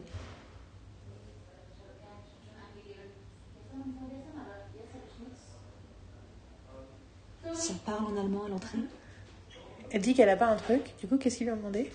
Quelqu'un qui voulait un colis qui pensait que le colis était ici? C'était le gentil voisin du dessus qui cherchait un paquet que son frère a déjà récupéré il y a deux jours. ah Son frère? Avec Brothers? Oui, il y a The Three Boys. Ah, mais non, mais en fait, je pensais, je pensais à Peter et. Un machin. gentil Ah, petit non. voisin. Un des gentils. J'ai dit un des gentils petits voisins. Oui, d'accord, non, non, non, non, je parlais des, des gars, oui, les gamins du dessus. En fait, je pensais à De l'autre. toute façon, j'aurais dit les Anglais. Oui, bah, en fait, ils sont pas anglais, euh, aucun des deux. Il y a un Oui. écossais et un australien, je crois. Mais- Whatever. C'est pas, les- c'est pas les Turcs, c'est les Anglais. C'est ça. C'est ça, en gros. Et c'est ça. c'est English. Speak English. Ouais, ouais. Oh. C'est rigolo parce que c'est par étage. Quatrième étage. Quatrième étage, t'as des Allemandes. Oui. Au troisième étage, Algérie. t'as des étrangers. Nous, on est les. Français, c'est au deuxième. Des Turcs hein, aussi. Ouais, c'est ça. On, est, on est étrangers au deuxième, au troisième, au quatrième, c'est les Allemands, y compris l'étage au-dessus. Anyway, euh, oui, moi aussi, c'est ce que j'attends de la fiction. Enfin, c'est ce qu'en plus, comme je vous disais hier, euh, un premier draft de ce qui va, d'un paragraphe qui sera le premier chapitre de mon livre. Et euh, oui, j'ai décidé d'appeler ça le premier chapitre de mon livre, comme ça, ça va, il va s'écrire plus vite. euh, sur l'écriture de séries notamment, et où je parle de ça, que en fait, euh, pour moi, les séries, c'est la façon de changer le monde, parce que la fiction, c'est prescriptif. Parce que, en fait, c'est rigolo, c'est ce truc de... J'ai lu ça du- sur le post de quelqu'un, d'une Française qui parle de fiction, qui avait l'air qui a l'air super intéressante de plein de façons, mais elle a dit un truc qui m'a dérangée, où elle disait que... euh, que c'était la que la société était reflétée dans la fiction mais c'est pas la fiction qui influençait la société. Et je comprends parce que l'idée de ah si tu vois de la violence c'est pour ça que les gens sont violents. Non c'est pas vrai. Mais en réalité bien sûr que la fiction influence la société bien sûr que la fiction est prescriptive bien sûr que la fiction nous permet de penser le monde différemment et de créer des modèles et de notamment euh, créer euh, de la familiarité avec des choses auxquelles on, avec lesquelles on serait pas familier dans la vraie vie enfin Mm. bien entendu quoi et donc euh, oui, oui, je suis d'accord que quand tu regardes Bros, tu te dis Ah, j'aimerais vivre une histoire d'amour où on a ce genre de conversation-là, où il se passe ce genre de moment-là. On a ce, ouais, ce genre de- Et puis, même- moi, il y a ça, et il y a le truc de dire Ah, c'est possible d'avoir cette conversation comme ça à ce moment-là. Parce qu'il y a même des, des moments de leur discussion, des, des moments, pas de discussion, mais des situations dans lesquelles ils sont à un certain moment, où moi, ça m'a rappelé des choses que j'avais pu vivre dans mes histoires d'amour et mes histoires de couple, etc. Je me dis Ah, ok, ah, ouais, donc on peut dire ça, et quand on dit ça, peut-être que la personne va. J'ai- J'avais vraiment l'impression d'être un truc labo- observation laboratoire, quoi. Et c'était très agréable, cette expérience-là. À moi? Ouais. Pardon Il y a une pause Mais- naturelle, donc oui. Pourquoi tu t'excuses Alors oui, c'est vrai que ça, c'est là, genre, pour, d'où vient pardon le pardon euh, Pardon quoi Pourquoi tu penses que t'as trop parlé ou pas Non, parce que je pensais que trop parlé, je pense que j'ai pas rendu clair le fait que j'étais arrivée au, Ah, bout de ce que j'avais à dire. D'accord. D'accord, d'accord, plus je- explicite. Ok, parce que le pardon Parce que- pour moi, ça sonnait un peu genre, euh, pardon, je, je suis désolée d'avoir pris trop de place. Non, non, Mais euh, c'est- moi, alors moi, c'était pas ce que je pensais, mais par contre, j'avais pas compris c'était quoi le pardon, je rassure. J'étais là, pardon quoi Pardon Mais du coup, c'était un peu. J'ai l'impression que t'as un moment de surprise et que je me disais, ah, effectivement, si j'étais pas Non, j'attendais le, le- silence, mais est-ce que c'est fini? Est-ce que. Je veux savoir, savoir si c'était vraiment genre. Non, ça balle. Voilà. C'est- balle, ça que t'as dit au début, non C'est les balles. Ouais. J'ai dit take it. la balle. J'ai dit take it. Ah oui, t'as fait référence à balle. En fait, Et du coup, t'as dit Ah. take it, moi j'ai eu l'image dans ma je tête suis d'une pas balle. moi je suis allée souffler dans des trucs. euh, qui... La mayonnaise qui prend pas. Elle est dans les ballons. Les endives, les asperges, euh, c'est parti. Je sais Ok. plus, j'ai la bouffe, elle est- et puis c'est plus euh, sportif. euh. Et en ce moment, les je suis pas très sportive, donc les je ne comprends pas le ballon, moi je fais. Moi, je Euh, me prends les balles sur la tête, donc c'est classique. Donc, euh, euh, moi, euh, qu'est-ce que Bros m'a procuré comme plaisir? Un très grand plaisir. J'étais, ça m'a redonné confiance en cinéma que j'avais un peu perdu. Euh, parce que que ce soit euh, film en salle, euh, film sur les films sur les plateformes qui sortent et tu fais genre what the fuck? Euh, c'est juste, euh, enfin, ça fait effectivement longtemps que j'ai pas vu un bon film. Euh, récemment, il y a euh, Everywhere, Everything Everywhere All at Once. C'est une vraie proposition de film, ouais. je mais c'est particulier et il y a quelque chose, tu vois, qui, qui t'a- qui, qui, qui, t'appelle. Enfin voilà. You- hop. Mais Bros, j'ai pas bougé de mon siège, quoi. J'ai pas bougé. J'avais un torticolis dans le, dans le cou après. Parce que j'avais ma tête sur le côté et j'avais genre, ah, j'ai pas bougé en fait depuis tout. Alors que- Et, et d'habitude, je bouge. Et là, je n'ai pas bougé du début jusqu'à la fin, quoi. Donc, ça veut dire beaucoup. Et euh, effectivement, bon, après, euh, donc je suis d'accord avec tout ce que vous venez de dire. hein, euh, euh, et effectivement, donc, ça me fait. Ça me fait croire en l'amour, ça me fait croire à, à tout en fait. Vraiment, c'est pour ça que ça me redonne, ça me redonne je dis confiance au cinéma ou j'ai, ça t'a donné confiance. Ouais, ça en m'a toi. redonné, ça m'a fait retomber amoureuse du cinéma en fait. Mais c'est ça que peut faire un film. Parce que depuis, euh, en fait, depuis dernièrement, depuis ces dernières années, en fait, surtout, où euh, j'ai l'impression que tout le monde balance un petit peu tout n'importe quoi, euh, et en fait, il y a, enfin, il y a beaucoup plus de films qui me déçoivent que de films qui me satisfait en fait. Et là, c'est pas de la satisfaction, c'est de la, c'est de l'euphorie quoi. C'est vraiment, c'est genre, c'est, euh, très, euh, ça me, et, et effectivement, de la première minute à la dernière minute. Donc en fait, ça te, ça te transporte. euh, T'as l'impression de marcher avec eux quand ils sont dans la rue, euh, en- en- enfin, everywhere, je vais pas vous donner forcément les space and everything, mais ce que je veux dire, c'est que. euh, Je pense que vais préciser que ça se passe à New York, non? C'est très new-yorkais comme film. oui, c'est oui, c'est pour ça que c'est pour ça que enfin en plus en fait euh, le fait d'être allée à New York enfin je ça, ça- ça me parle même les mêmes quand ils sont plus vraiment à New York Ouais. ça me parle aussi parce clair. que par rapport à deux histoires par rapport à des amis qu'on a en commun qui euh, kind of euh, Live that live, life. yeah. live that life et tu sais très bien qu'il y a des Bah, on a, Il y a des- on a un de nos meilleurs amis homosexuels, euh, voilà, bon, c'est pas sa seule définition, mais il se trouve qu'il est homosexuel, et c'est un de nos meilleurs amis, et il habite euh, dans l'état de New York, et, et du coup, une grande partie de ses expériences ces dernières années sont reflétées dans le film, Non, et c'est très drôle. Surtout tu coup. et puis surtout, il y a, y, a, y a tout un truc par rapport à même ses choix de, ses, enfin, on va pas vous dire non, mais il y a des choix sexuels qu'il a fait qui sont, qui sont Représentés à représentés dans le film où j'ai pensé tout de suite. Tu vois, j'ai on viendra dans l'explication, mais j'ai genre, et puis, et puis quand il, Et moi, ça m'a fait penser à un autre podcast sur de Glennon que j'ai entendu avec une situation comme et il y ça. a plein de choses, et en fait, je vivais, en fait, il y avait un moment donné, j'imaginais un peu, enfin, j'ai l'impression de les connaître, en fait, tu vois. C'est clair. Le truc, c'est qu'en fait, euh, notre côté, genre, donc, notre côté queer, notre côté euh, euh, où on, on est complètement sur, surrounded, enfin, je parle pour moi, mais je peux parler aussi pour vous, mais je, enfin, pour l'instant, je parle de moi, donc c'est I'm surrounded by gay people, LGBTQ, mais bon, euh, plus, pardon, plus. But, um, mais more gay people and lesbian, actually. mais bon, en tout cas. Ah, actually, gay works for both. Both, yeah. C'est juste qu'en fait, ça dépend comment tu yeah, yeah, but it's in the in the movie.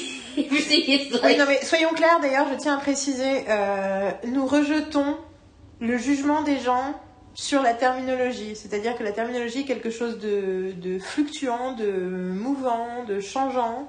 Euh, une grande partie du bonheur de la queerness, c'est d'être justement euh, dans la fluidité du label et de l'étiquette. Et donc, du coup, on utilise les termes qu'on utilise et on les explique quand, on- les utilise, mais on ne va jamais juger quelqu'un faire ah je sais pas s'il faut dire ci ou il faut dire ça. Ben, en fait, faut pas dire. Alors oui, il y a des mots qu'on qu'on bannit. Genre on va utiliser le mot transgenre plutôt que le terme qu'on utilisait avant parce que il est problématique euh, pour des raisons.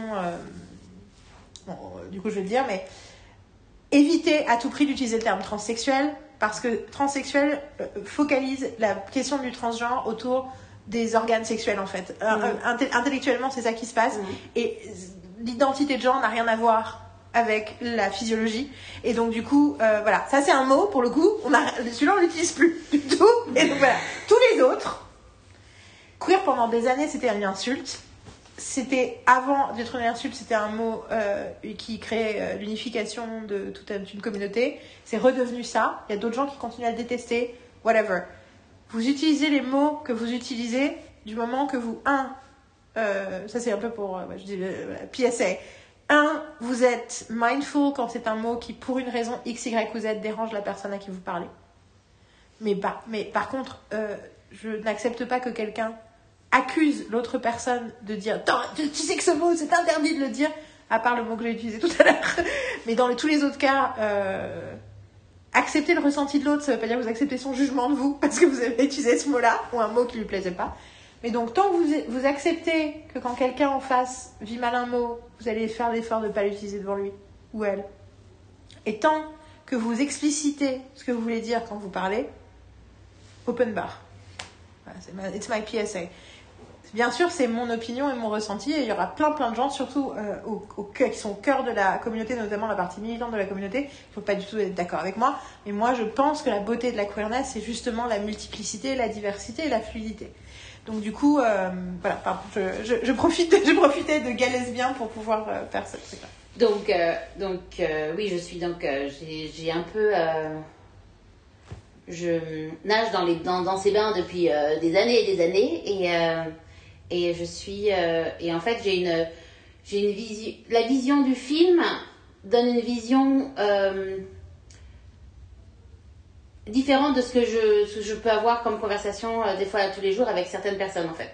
C'est-à-dire que la, je, il y a certaines personnes qui m'ont qui manquent, qui n'ont pas cette, qui n'ont pas ce, ce désir d'amour en fait. Tu vois ce que je veux dire? Donc en gros ils sont, euh, there's no hope dans tout ce dans, dans tout ce milieu. Ah, tu veux dire que tu connais des gens dans la communauté Dans notre communauté. et tu crois à ce qu'on se je main, qui te parlent de leur histoire et en fait tu fais genre et ça, ça me ça me ça m'a ça m'a je me suis dit tiens mais en fait euh, is there love? Is there still love? Et en fait et en voyant ce film I'm like of course it is tu vois vous comprenez ce que je veux Tu veux dire dire qu'il y a des gens que tu connais qui te racontent des types d'expériences qui sont loin de ton expérience et où tu dis Is this about love still? C'est pas vraiment loin de mon expérience c'est juste leur expérience qui sont des expériences without love Et du coup, Et du coup, euh, ça te donne une image des, euh, de, de- de- d'une partie de d'une l'expérience partie de queer, l'expérience queer où c'est genre. Il y a pas de euh, there's- possibilité, There's no love. There's no love. en gros, il y a que du cul, il y a pas de love. Voilà, il n'y a que Voilà, du cul. Et en gros, c'est vraiment très. euh, euh, comment euh, mécanique, machinal, enfin tu vois, genre non, très, tout ce que tu veux. Et en fait, et à côté de ça, il y a quand même, je vois des histoires, tu vois, des, des- des- des- je vois des, je vois de l'amour, je vois des histoires qui marchent, je vois des choses que justement, our friend, our common friend, enfin voilà.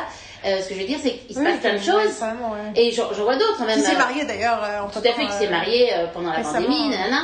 Et le truc, c'est que même en, en France, j'ai des. euh, son ex, d'ailleurs, a toujours aussi euh, une relation. c'est- à chaque fois qu'il m'en parle, ça fait, ça fait toujours du bien, etc. Et quand je vois ce film-là, en fait, je fais genre. euh, je trouve que c'est un statement that's super important, en fait. Pour the queer. For the queer community. for the queer community. Et ce qui est très intéressant, c'est que que ça donne une image. Je vais juste finir.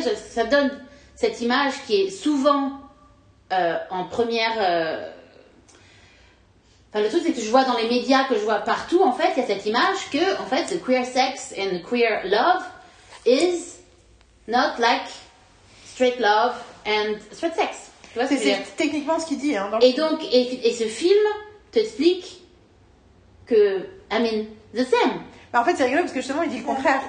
De ça, ça, mais c'est- ça qui est Mais rigolo. ce que je veux dire, c'est. Non, non, mais oui, non, mais ce que je vois très bien ce que tu veux dire, Marine, c'est que en fait, c'est que on est, que en fait, il dit pendant tout le film que Love is Love, c'est des conneries. On a juste fait croire ça pour que les hétéros arrêtent de nous faire chier, en gros, et nous traitent comme des êtres humains.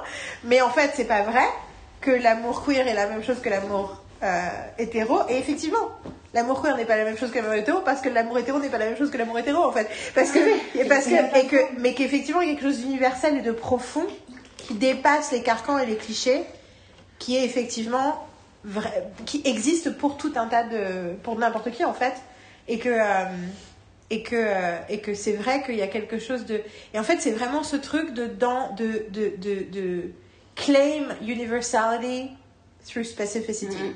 C'est-à-dire qu'on parle d'un truc très spécifique avec des circonstances très spécifiques qui du coup montrent l'universalité de certaines choses. Et ce, que je- ce qui est aussi, c'est que en fait, au cinéma, il y a pas, il y a, c'est un des premiers films qui montre ce genre de choses en fait. Bah, a- Parce qu'en fait, il y a eu avant, euh, t'as eu d'autres films, enfin je veux dire, il y a eu des séries qui parlent de ça en fait. Parce que je veux dire, euh, euh, que ce soit Jeffrey ou In and Out, euh, non c'est In and Out, Ouais, c'est non. tu vois, tu- il y a, il y a- il y a des- il y a des comédies qui, mais, but it's, there's still something. Euh, le fait que ce soit présenté comme ça, comme une comédie romantique, je trouve it's uh, mind blowing.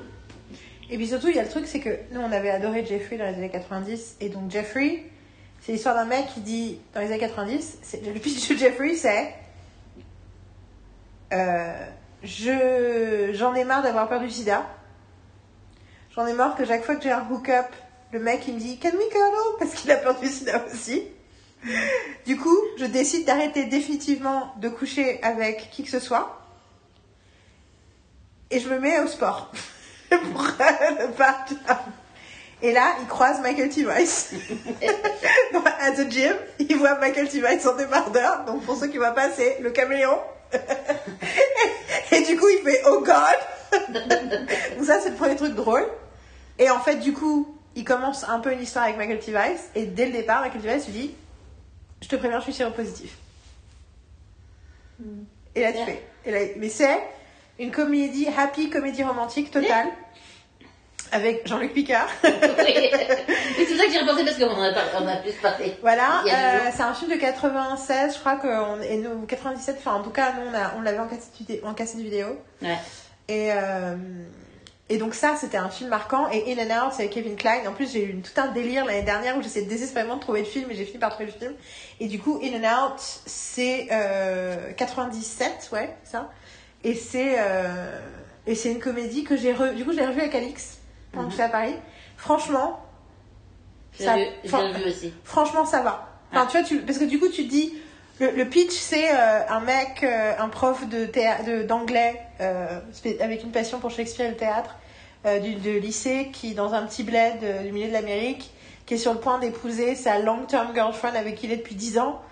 Et le week-end avant le mariage, c'est les Oscars, et un des ses anciens élèves, euh, un des, gamins de l'école, euh, est devenu une star de cinéma et va peut-être gagner l'Oscar pour son dernier film, où il joue un gay army vet. Et pendant son speech, il gagne l'Oscar et pendant son speech, il dit voilà, je voudrais dédier ça à mon prof euh, d'anglais qui m'a tout, qui m'a appris à aimer le théâtre, qui m'a donné envie d'être comédien et en plus il est gay. Et là, toute la ville fait what? Et ce qui est absolument génial. Et du coup, ça c'est le pitch et donc ça c'est le début parce que le lendemain il va, le lendemain il va, le lundi il va à l'école et il y a 250 euh, caméras de presse qui sont devant l'école. Et donc ça crée tout un tas de soucis parce que euh, ce qui est très intéressant, c'est que tu, tu dis OK 97, comment ici, enfin à quel point est-ce que ce film va être homophobe? Tu vois, je dis genre, combien de réflexions homophobes? Et le truc qui est génial dans le film, c'est que personne, enfin une fois le premier choc passé, un personne ne cro- enfin personne ne met en doute la sexualité de Kevin Klein dans le village, dans le machin. Euh, la seule personne qui commence, mais qui met pas vraiment en doute, mais qui commence à se poser des questions, c'est sa fiancée, pour Oui. des, ce qui est légitime. Et en fait, c'est lui qui pète un câble. C'est lui qui trouve, essaye de, qui, en fait tout un drama, qui dit non, mais c'est horrible ce qui m'arrive, comment les gens peuvent penser ça de moi et tout, alors qu'en fait, euh, le drama n'existe, n'est pas vraiment, enfin oui, il y a beaucoup de la presse et tout, et puis il y a surtout ce moment génial où il y a euh, l'étudiant le plus débile de sa classe qui dit, monsieur, monsieur, je sais pourquoi il pense que vous êtes gay. et il dit, non, mais vous êtes vachement bien fringué, puis vous êtes propre sur vous, puis vous êtes gentil, puis vous êtes sensible. Donc en gros, euh, voilà, un mec euh, qui sait s'habiller correctement et qui est totally decent, gay Et du coup, je trouve ça génial parce que il a quand même un peu exprimé l'homophobie latente au début du, au début de, au début de- quand il a découvert la news, ce- cet ado-là. Et du coup, après en y réfléchissant, se fait, bah non, mais c'est logique, il est tellement gentil et, et c'est quelqu'un de respectueux, donc bien sûr qu'on pense qu'il est homosexuel. Je trouve que ça en dit long sur, euh, voilà. Toujours est-il que ce film-là, est concentré du coup sur une période très particulière de l'expérience euh, homosexuelle. Et du coup, un film où tout le monde est out, où personne n'a le sida. Après, Est-ce qu'il n'y a pas un personnage Bah, séropositif c'est ce que je- c'est ce que je voulais finir dans, dans ce livre, c'est que si, on- si je réfléchis, je pense pas à beaucoup de films qui sont des comédies qui parlent, une comédie romantique, euh, déjà un film qui se finit bien, euh, avec Spoiler alert. J'ai dit tout à l'heure. En même temps, hein. c'est une comédie romantique et on l'a accepté. euh, c'est euh, Gold. C'est Gold, donc ça se finit bien. Euh, de toute façon, c'est aussi un des trucs importants de la comédie c'est que ça se finit bien. Sinon, go Sinon, fuck yourself. yourself. Exactement. C'est même pas bronze. Ah. Euh, non, c'est que la plupart de tous les films qui euh, où les où les personnes, les personnages principaux Sont Sont homosexuels Ouais. Euh, c'est un drame, une histoire sur le sida. Euh, Which, by the way, hein, très important. Non, mais c'est très important, Enfin, je suis heureuse que Philadelphia existe, je suis heureuse que tous ces trucs mais... Ou quelqu'un se suicide. où quelqu'un se suicide, où euh, il montre les problèmes, que les problématiques d'être gay. Et en fait, je pense que c'est important de montrer que, en fait, it's also good to be gay. Et fun. And fun. And you can have a life. And not thinking Après, that... je sais pas si vous vous souvenez, il y a des années, à la table derrière, on a eu cette conversation-là sur Love Simon. J'étais en train d'y repenser justement. Mais, mais Love Simon se concentrait sur le coming out, donc on est encore, on dit voilà, c'est ça. C'est là, et, et d'ailleurs, quand je dis personne n'a le sida, attention, hein, je pense que c'est tout à fait logique qu'il y ait des personnages dans ce film qui sont séropositifs euh, en trithérapie. C'est totalement, même c'est même probable. C'est juste, enfin, c'est pas effacé de l'histoire, c'est juste que c'est pas un sujet en soi. Le sujet en soi, c'est être un être humain qui a envie ou pas, qui a peur et qui a envie d'avoir une connexion extrêmement forte Ouais. avec la personne avec qui il couche. En gros, c'est ça. Et dernier, dernier truc, c'est aussi, c'est important parce que c'est aussi play by gay, gay people. Oui. C'est pour ça que je posais la Le question truc, de Nicolas fait- Stoller et du réalisateur. Parce que effectivement, euh, ils en parlent dans le film. Oui, il faut Tous les films sont en train de jouer par des straight guys to win an Oscar. Ouais, c'est ça. Ouh, I can play gay. Bah après, c'est rigolo Non, parce que pendant des années, c'est le contraire. C'est-à-dire qu'il y avait, il y a eu, enfin, il y a eu le, quand même Laura Dern a eu un gap dans son CV pendant plusieurs années. Elle a une traversée du désert Mhm, parce qu'elle a joué le Love Interest dans le double épisode de Hélène où Hélène euh, mhm, fait. découvre et dit ouvertement qu'elle est homosexuelle. Elle est dans deux épisodes. Mm. Elle a été blacklistée pendant des années. Enfin, en tout cas, c'est ce que la légende urbaine, mais Mhm. plus que la légende urbaine. On est. J'essaie d'éviter de dire les légendes urbaines, qui sont juste le, le délire Non, paranoïaque d'un mec sur Twitter. Je tiens à dire que c'est quand même quelque chose qui est admis que ça a été. De toute façon, je pense qu'elle l'a dit en interview que ça a été très dur après, parce que c'était ah ben she became the gay love interest. Donc c'était pendant longtemps très dur et très euh, courageux et important que des personnes hétérosexuelles disent ça me dérange pas de jouer un personnage homosexuel. Cependant, effectivement, du coup, après on arrive à l'autre côté du truc où tu fais ouais, mais en même temps, euh, est-ce qu'on peut s'il vous plaît avoir. bon, après, on a toujours ce problématique euh, dans la représentation juive. hein. C'est un truc dont Sarah Silverman parle souvent. Plus, pas du tout dans la colère, c'est juste qu'elle le dit. Elle dit pourquoi est-ce que Mrs. Maisel. Enfin, en fait, pratiquement tous les personnages juifs iconiques, notamment féminins, Ouais. sont joués par des goy. Rachel Brosnahan et goy. Euh, et puis, elle- en fait, c'est parce qu'ils ont annoncé le film euh, John Collins et la personne qui joue John Collins. Sa mère aussi? C'est quoi Hein sa mère?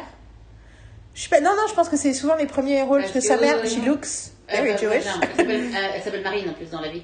Sans, sans, sans- elle- Oui, parce qu'elle est à moitié française. Mais, euh, mais sans autre. Ou elle est canadienne, ou elle, est, enfin, elle, a un- elle parle français.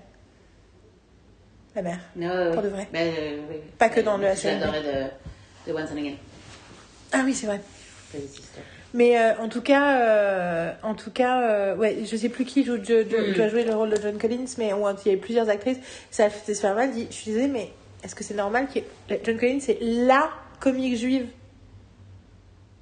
des années 50-60 C'est une représentation de la communauté juive hyper importante. Et bien sûr, nous avons Fran Drescher, mais en fait, c'est rare. Mhm. C'est rare. Et du coup, euh, donc oui, donc je comprends la question de la représentation et, euh, et je trouve ça euh, hyper cool.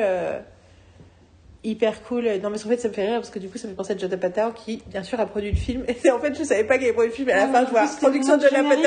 Et j'étais là, of course Judd Apatow qui, bah, en plus, c'est rigolo parce que c'est lui qui a démocratisé la comédie romantique masculine à la version masculine euh, ce, de vouloir parler des hommes amoureux en fait et de comment les hommes étaient amoureux et un truc que j'adore Forgetting Sarah Marshall- c'est qu'il passe son temps à se masturber et je trouve ça hyper drôle parce que c'est vraiment le truc tu vois le cliché de la nana qui, qui est malheureuse et qui passe son temps à bouffer de la glace et lui passe son temps à se masturber. Et j'étais là I'm pretty sure that's real. Sans dire que les femmes ne font pas la même chose quand elles sont dépressives mais il y avait quelque chose de très euh, jubilatoire de voir ça pour la première fois et de dire that's a reality. Genre, how can I make myself feel better really fast? Et donc, euh... ça me fait penser du coup que c'est dans euh, Sexy French Depression de Ah, elle est finalement allée par terre. Ouais, je peux plus être tenue. Ah, c'est trop. Ah, ah, too bad. Yes. Donc, euh, Sexy French Depression dans Crazy Ex-Girlfriend. Ah, moi, elle dit qu'elle se masturbe en Oui, oui. regardant les films aussi. J'adore. Anyway, euh, je. Donc voilà. Donc euh, je pense que j'ai fini mon point. Oui, donc mon point. Alors du coup, moi, j'ai une réaction Euh, donc j'ai adoré. Et en fait, j'ai une réaction euh, physique et. En fait, j'étais incapable de réprimer ma, ma réaction audi- audi- audible. C'est-à-dire que les filles ont rigolé, mais je les ai pas entendues parce que je rigolais tellement fort que j'entendais rien d'autre que mes profs. Je rigolais, je me cachais le visage, je. I squealed, je. I giggled, I made all the sounds. J'étais vraiment. euh, ouais, j'étais très, très, très, très, très euh, réactive au film. Et effectivement, je me suis sentie mais tellement, tellement vue par ce film. C'est très intéressant hein, ce truc parce que il y a la question de la représentation euh, homosexuelle qui est spécifiquement la représentation de ce que c'est aussi d'être un homme blanc cis homosexuel euh, à cette- ce moment de la- de l'histoire de la communauté? Où justement tu représentes un peu euh, le la the apex du privilège dans, au sein de ta propre communauté? Même si tu as quand même connu plein de plein d'oppressions mais voilà. Euh, du coup tu enfin tu te places de c'est un, un moment particulier. Euh, et donc c'est pas mon expérience du tout. Après en tant que femme blanche cis queer émotionnellement mais sexuellement hétéro la plupart du temps je, suis un peu dans cette situation là aussi où j'ai beaucoup beaucoup de privilèges et un facteur d'oppression Hein ouais, ouais, donc je pense que là-dessus aussi, je me, enfin, je me reconnais sur cette question de. Je suis inquiète de, de- du traitement et de l'égalité sociale qui concerne. euh, la justice sociale qui concerne plein de gens qui sont plus opprimés que moi. Mais j'ai aussi ma propre oppression qui est parfois oubliée parce qu'elle semble moins grave, ou... mais qu'elle est aussi moins visible et, moins... et plus complexe que les autres. Et je pense que c'est un peu pareil pour. euh, Enfin, tu vois, on a un truc euh, similaire là-dessus. Mais bien au-delà de ça, en tant qu'humain, j'ai rarement vu un personnage de fiction avec lequel je m'identifie autant, quoi. Mm. Je suis. euh, euh, le côté euh, je parle trop de l'histoire. Je vais, je vais vous faire un cours de deux heures de l'histoire d'un truc super obscur parce qu'on vient, de, on vient de passer devant. J'ai tout, mais au bout de la première minute, je me suis dit déjà, ouh Je sens qu'il y en a une qui va se reconnaître. Rien que dans le podcast. Ah, genre. C'est un... Non mais genre, oh my god, Euh, le, le côté euh, aussi de son rapport à l'amour et à... Enfin donc moi j'ai été très amoureuse dans ma vie, mais je me sens aujourd'hui dans l'état de... Je sais plus ce que c'est que d'être amoureux et je serai probablement plus jamais amoureuse de ma vie. Enfin, cette idée-là, euh, je l'ai en commun avec lui. Euh, Enfin, c'est pas que je... Je parle juste en termes de probabilité, quoi. Je suis pas en train de dire jamais, plus jamais je ne connaîtrai l'amour. That's not my point. Mais c'est clair qu'en termes de probabilité, même la façon dont il le dit, je trouve que c'est très simple. Il dit bah en fait, je suis pas la bonne personne pour écrire un comédie romantique parce que j'ai jamais été amoureux, machin. Enfin, bon, après moi je pense que je suis la bonne personne pour écrire une comédie romantique. Et ça c'est la seule grosse différence. Mais il y a un moment très particulier où il y a quelqu'un qui dit euh, au personnage de Bobby. euh, non, mais c'est un peu, c'est dur parfois d'être challenged every single second, ou un truc comme ça, ou all the time. Et là, j'ai jeté un regard vers Marine qui a fait, Mm. j'étais là, yeah, okay, so we agree that this is very much. Enfin, this is very much me, this is very much all of us, parce que pour plein de raisons, c'est des, des problématiques qu'on a en commun. Mais c'est vrai que moi, je, en termes de, aussi de, de comportement, de machin, j'ai beaucoup pensé à moi, même si euh, je suis un peu moins désagréable. Mais c'est aussi parce que je ne montre pas, parce que je, je fais attention de, de ne pas faire subir mon mécontentement que j'ai par vis-à-vis du monde à tout le monde. Je pense que vous, vous voyez cette image, ce visage de moi.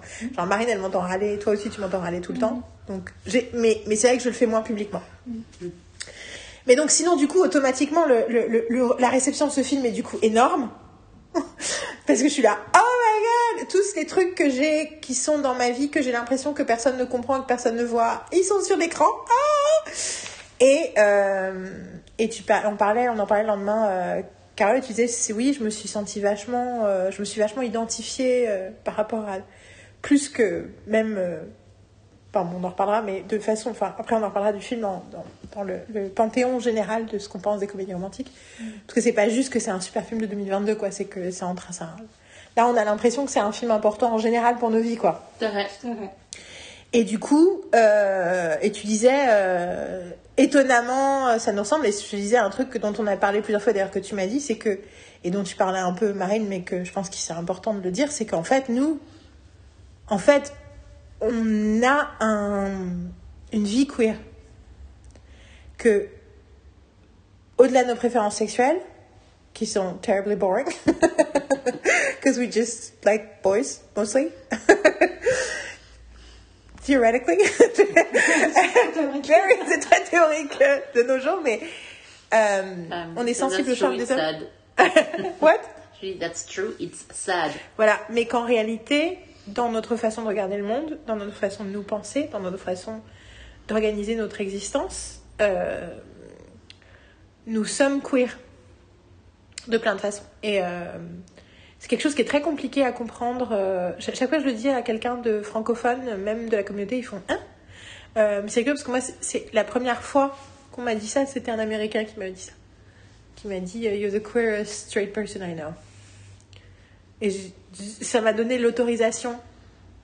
Un homme homosexuel euh, new-yorkais euh, d'une cinquantaine d'années. Donc je, je me dis que tu- vieux de la vieille de la communauté, des- des- des- de ceux qui se sont battus. Euh, et j'ai fait OK. OK. I, I will. enfin, parce que c'est ce que je ressentais. C'est ce que je ressentais aussi dans mon, mon expression de genre. C'est-à-dire que moi, je me sens femme, mais je me sens aussi femme parce que ça me plaît d'être une femme mais parce que je choisis d'être une femme pour des raisons aussi politiques et militantes. Mais il y a tout un, tout un aspect de moi que je n'associe pas du tout à la féminité. Au contraire, pendant longtemps, la féminité était quelque chose d'aliénant parce que ça me ressemblait pas et que enfin, il y avait quelque chose de ouais de voilà. Et je pense que c'est quelque chose qu'on ressent toutes les trois. Je pense que c'est quelque chose que tout le monde ressent un peu, mais je pense que c'est quelque chose qui est très qui est important pour toutes les trois. Ouais, Right? complètement. Et en fait, il y a euh, l'année dernière, on m'a proposé de, faire une conférence sur la culture queer pour Disney euh, pour- pour- pas pour Disney pour Disney France, pour les au- dans le cadre de conférences euh, autour euh, du mois des fiertés. Et j'ai eu un moment d'hésitation. Enfin, j'étais hyper contente parce que c'est totalement ma cam, j'adore ça, euh, génial, je vais pouvoir parler de culture queer. J'ai eu un moment d'hésitation sur le fait que je n'étais pas légitime, légitime, que je devrais donner le job à quelqu'un de queer euh, plutôt que de l'avoir moi. Et euh, bon, déjà, la première chose, c'est qu'il y avait plusieurs conférences et toutes les autres conférences euh, qui étaient des conférences plus liées à, l'expérience, à l'identité, étaient totalement gérées par des personnes au cœur de la communauté LGBTQ+. Et, et en fait, c'est une conversation avec Carole où tu m'as... C'est toi qui m'as dit ce truc que ma vie, mes choix de vie étaient beaucoup moins hétéronormatifs que euh, certains couples gays euh, qu'on connaissait. euh, et qu'en réalité, euh, oui, que la queerness, c'est pas une question de préférence sexuelle. C'est aussi de comment tu te places par rapport aux, aux attentes et aux demandes de la, de De, la, la com- de société, la société. ouais. du monde. ouais. Et euh, voilà. Et du coup, ce qui ne veut pas dire que ce n'est pas beaucoup plus confortable pour nous d'être queer. Enfin, après, c'est confortable jusqu'à un certain point, mais en tout cas, c'est bien sûr. Enfin, je me dis tout de suite, oui, bien sûr, on est moins en danger d'être queer ouvertement en tant que personne pour qui ça n'implique pas des des trucs qui sont pas qui sont pas protégés par la loi. Et en même temps tu vois euh, on parle d'avoir des enfants euh, on sait pas si on va vraiment le faire un jour mais quand on en parle on est clairement euh, sous sous traité par la société parce qu'on n'est pas des femmes mariées donc on n'a pas le droit en France. Euh, on commence à avoir le droit, mais pendant longtemps on n'avait pas le droit. C'est une loi qui, on jusqu'à il y a très peu de temps, on n'avait pas le droit d'avoir des enfants toutes seules si on n'était pas mariés quand même. Donc, euh, enfin, voilà. Donc, euh, donc en fait, il faut que je- j'ai toujours peur de vouloir prendre les avantages et les bénéfices d'une identité alors que je n'ai pas à souffrir des conséquences. Mais en réalité, c'est pas vrai. Être une femme c'est libre, euh, Être une femme femme, euh, une femme libre et réceptive aussi. C'est dans, c'est sur euh, ma summer playlist. je l'ai mis sur ma summer playlist. Et, et- et je trouve que c'est plus compliqué à dire parce que oui, moi j'ai, moi j'ai le sentiment de pas être légitime, de dire que c'est des choses qui sont dures et tout. Parce que j'ai l'impression d'être toujours euh, ok. Moi, enfin, je pense que c'est une conversation qu'on a déjà eue sur le côté où moi j'ai l'impression que je suis toujours sur la ligne du passing sur plein de choses. Ouais, ouais. Je peux passer pour une meuf hétéro traditionnelle si je veux, parce que je connais les codes, je sais, et euh, I know how to play the game. Je sais être euh, la parfaite euh, belle-fille. euh, je, je- je peux jouer le rôle. Mais je suis très inconfortable avec le rôle. Je peux jouer la fille blanche, lettrée euh, du privilège, alors que c'est pas du tout mon histoire personnelle, mon histoire sociale personnelle. Il y a plein de trucs comme ça où je me sens toujours sur la ligne du rasoir, où je peux être d'un côté et de l'autre. Mais je sais que jouer le rôle traditionnel, et en particulier le rôle, tra- le rôle traditionnel hétéro-normé, ou té- hétéro-acceptable, parce que même dans les... il y a des formes d'hétérosexualité ou d'hétéro-mode de vie qui sont acceptables et d'autres pas, il y a encore un autre truc, où euh, pour moi ça a toujours été une dissonance cognitive. Et le fait d'avoir été en couple hétéro avec quelqu'un pendant très longtemps, je me, je me suis rendu compte avec le recul à quel point ça avait été une violence pour moi en fait.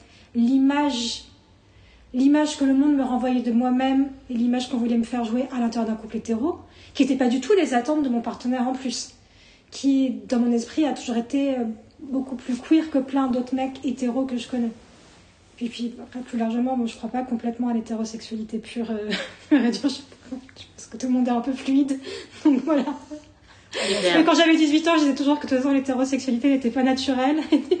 Donc c'était Bah, une construction sociale et, à- et tu vois et, et je trouve et je, et je suis contente d'avoir même pensé ça et dit ça à l'époque où du coup on me regardait genre de quoi tu parles euh, euh. mais euh, avant les réseaux sociaux et avant plein de tu vois de clés de gender studies de lectures que j'ai pu avoir de rencontres que j'ai pu faire depuis de films de documentaires de machin mais ce truc de je suis en train de perdre le fil de ma pensée mais de, de oui que euh, on peut être dans un cadre hétéro et en fait euh, c'est pour ça qu'on sentir parle de hétéronormatif. Ouais, Parce hétéronormatif que hétéronormatif Moi, ne veut pas dire bien. hétéro parce que C'est un truc, euh, oui.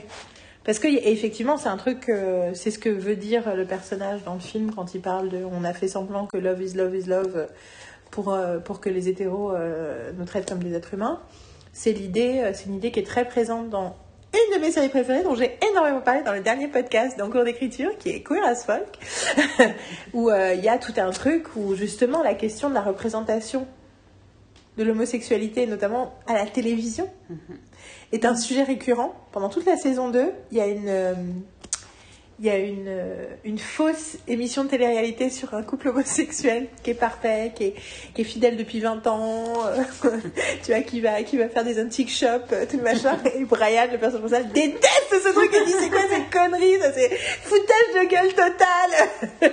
ça c'est juste pour assurer les hétéros qu'on peur et tout. Et du coup, et en même temps, tout le monde est fan et tout le monde regarde dans le gay bar le truc et lui, ça le rend fou. Enfin bon, alors voilà. Donc, euh, il y a cette question-là de l'hétéronormatif qui peut s'immiscer au milieu de la communauté queer. Ben, parce que la réalité, c'est que il y a des gens qui ont envie d'une vie hétéronormative et c'est pas grave. Il y a des gens qui se reconnaissent dans ce modèle. Il y a des gens qui sont confortables dans ce modèle, qui ont envie d'un couple qui ressemble à des couples qu'on lisait, qu'on voyait dans les livres il y a 250 ans. And that's totally fair. C'est juste que, clairement, et, et c'est rigolo parce que moi, j'étais, moi, pour le coup, j'ai pas mal vécu être en couple avec un mec du tout, par rapport à ça.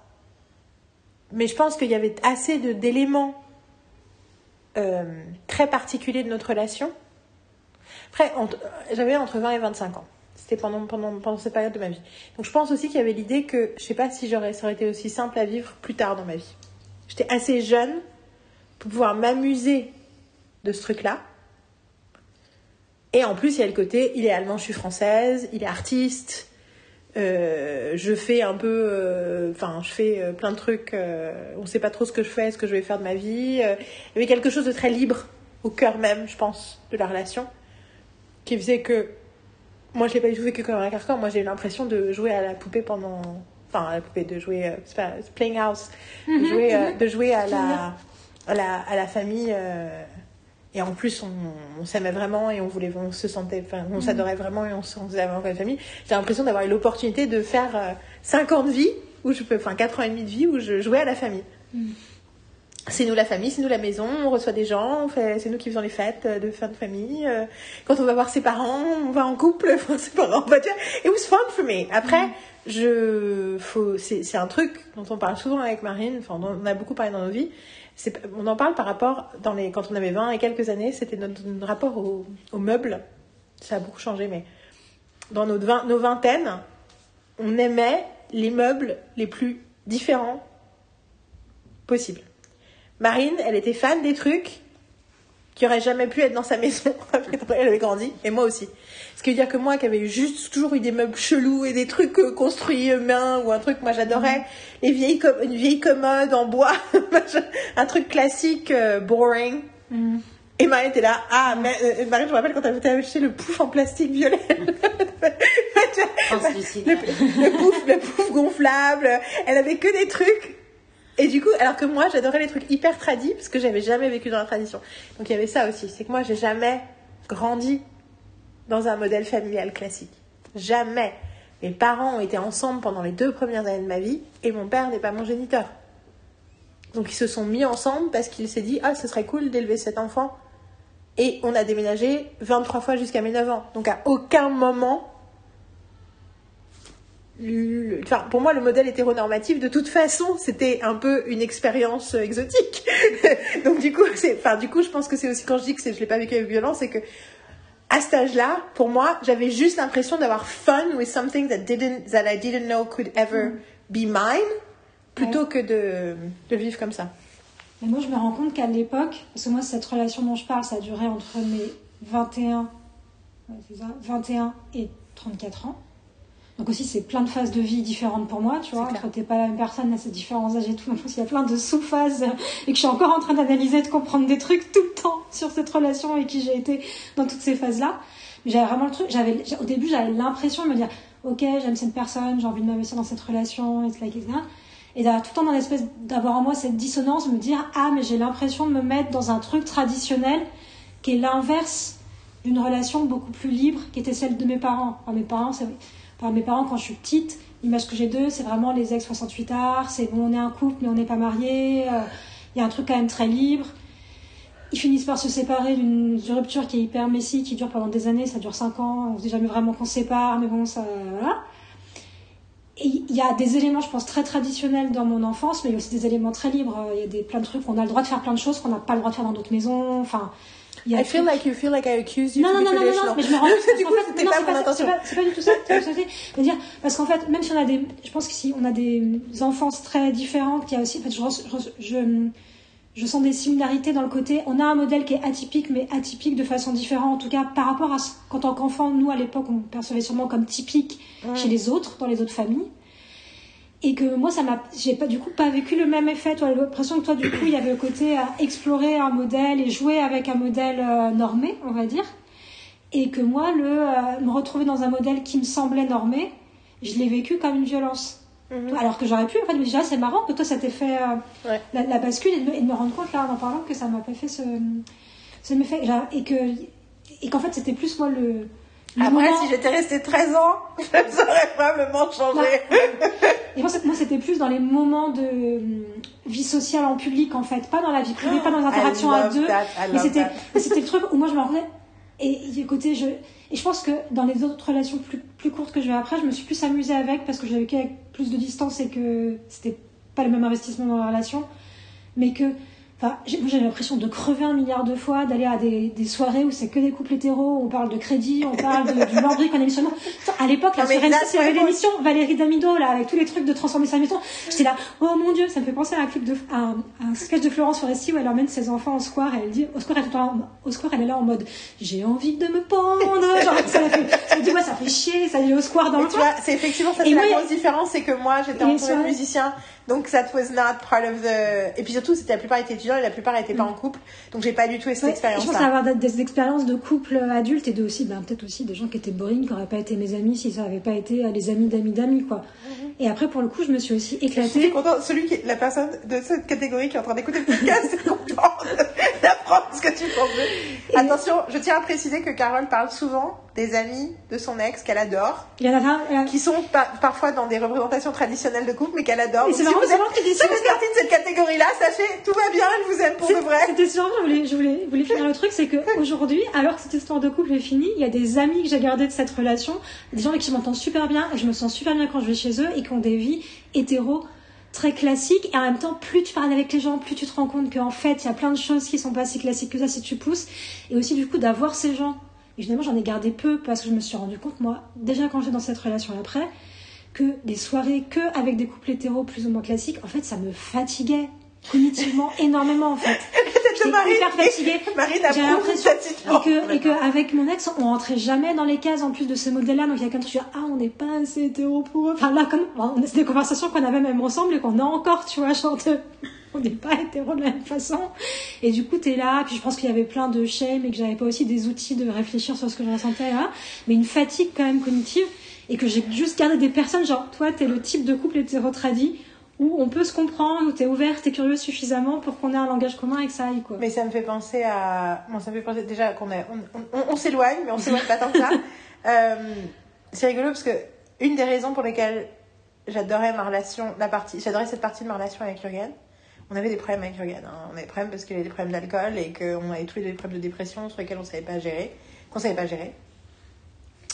Du coup, on s'engueulait énormément. Mhm. Mais finalement, euh,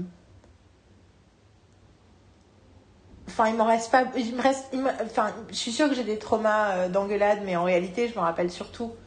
Enfin, je parle souvent et je pense You que- me.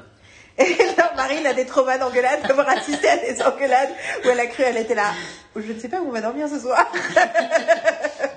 mais euh, c'est bien. mais c'était assez clair que c'était rock'n'roll. Mais bon, il y a aussi euh, enfin, un amour absolument incroyable. Puis pour le coup, on s'est- on s'aime toujours à notre façon. quoi. C'est une, vie- c'est une, une relation qui a été complètement consommée jusqu'au bout. Mais enfin, comme toi avec ton ex, euh, le lien affectif est extrêmement fort. Et, Mhm. euh, c'est c'est de la famille, quoi. Mais, euh, et du coup, je me rends compte que ce que j'aimais le plus quand on était public avec notre couple, mais dans un milieu musical où il y a pratiquement pas de couple marié, et puis en plus, les gens ont entre nos deux âges. Moi j'avais 20 ans, il avait 30 ans au début, donc les gens ont au milieu des deux. Donc les gens sont dans leur vingtaine. Personne ne fait de crédit, personne n'a de crédit, personne n'a pas de genre. En Plus de toute façon, c'est tous des musiciens euh, classiques, donc laisse tomber, personne n'a d'argent de toute façon. Donc ça rentre pas du tout. Enfin, c'est- un plus bohème, quoi. bah, c'est complètement bohème, donc c'est pas du tout la même chose. Mais du coup, mais je me rends compte qu'un des trucs que j'aimais dans cette partie-là, c'est que j'avais l'impression d'être une fille. C'est aussi parce que j'avais toujours eu ce truc de Am I a real girl? Est-ce que les gens me voient comme une fille? Est-ce que les gens me considèrent comme une fille? Et que c'est rigolo, mais une partie de ma queerness, c'est de ne pas complète, d'avoir l'impression que je dois prouver que je suis une fille. Isn't that funny? Mm. Yeah. mais euh, ça fait grave partie du truc. Je me rappelle une fois, j'ai dit à un ami, j'ai parlé du fait que je me sentais vachement masculine et que j'avais l'impression que les gens me voyaient pas comme une fille. Et je je disais à un ami en particulier qui m'a fait What? Et comme dirait Alix, je crois que tu sous-estimes le temps que les gens, les gens passent à regarder tes seins. Effectivement un élément qui fait que ma féminité est obvious pour beaucoup de gens. Mais moi, effectivement, je me sens, pas toujours, je me sentais trop grosse, pas assez jolie, pas assez apprêtée, pas assez pour être considérée comme une fille pendant la plupart de ma vie. Et euh, fille, enfin, je, dis le mot fille avec connaissance. Donc, enfin bon.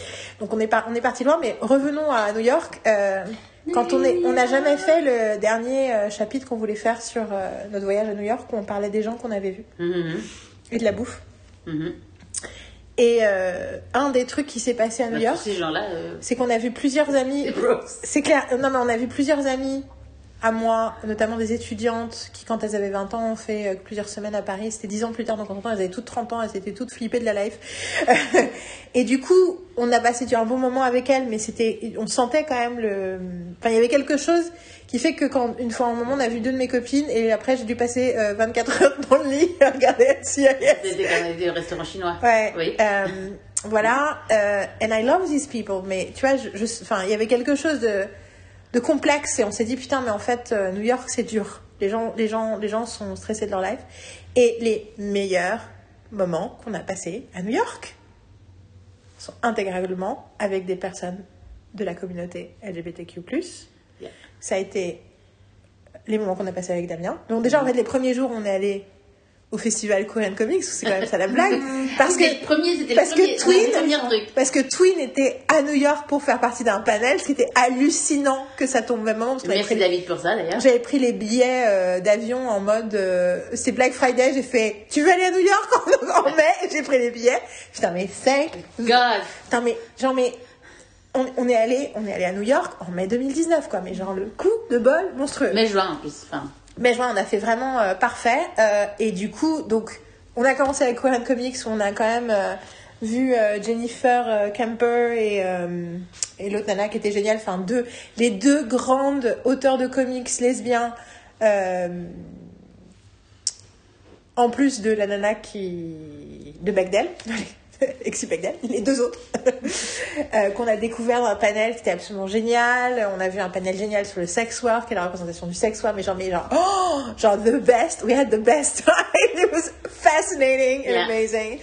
Et euh, et ensuite, donc voilà, on a- les hétéros, c'était un peu plus compliqué.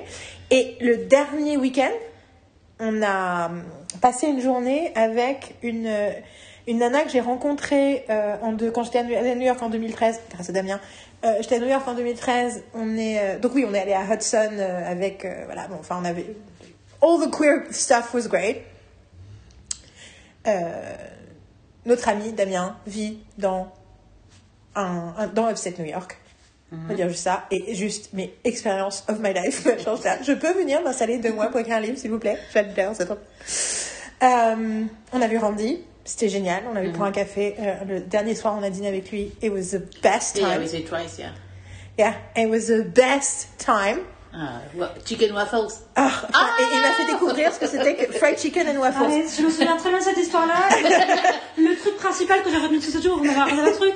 Je disais, c'est the, the, the goal. La prochaine fois que je vais, J'ai découvert- non, mais je pars là-bas, c'est, ça. Hein. J'ai découvert, il y a un endroit ici euh, qui What? fait chicken fried chicken euh, waffles. J'ai vu.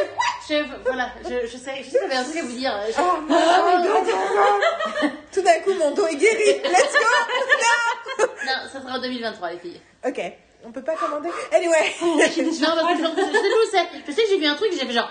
Mais le et mais donc du coup en, en, en 2013 quand j'étais allée, euh, Damien m'avait emmené dans un, une soirée euh, queer cinéma à- au cinéma euh, AFC, euh, le cinéma donc International Film Museum, whatever. C'est un truc euh, et essai euh, à moitié, je pense à moitié probablement subventionné par l'État, un centre culturel sur le cinéma et ils faisaient euh, tous les mois un truc de queer cinéma et ils invitaient quelqu'un qui parlait, qui montrait des films et là du coup c'est un, prof réel qui dont j'ai oublié le nom mais qui nous a montré des films qui étaient pre-code donc dans les années 30 il y a un code qui a été créé euh, de moralité euh, qui était imposé ensuite pendant le cinéma pendant très très longtemps et donc les gens qui ont fait un peu étudier l'histoire du cinéma entendent parler de ce code est le code je sais plus quoi mais donc.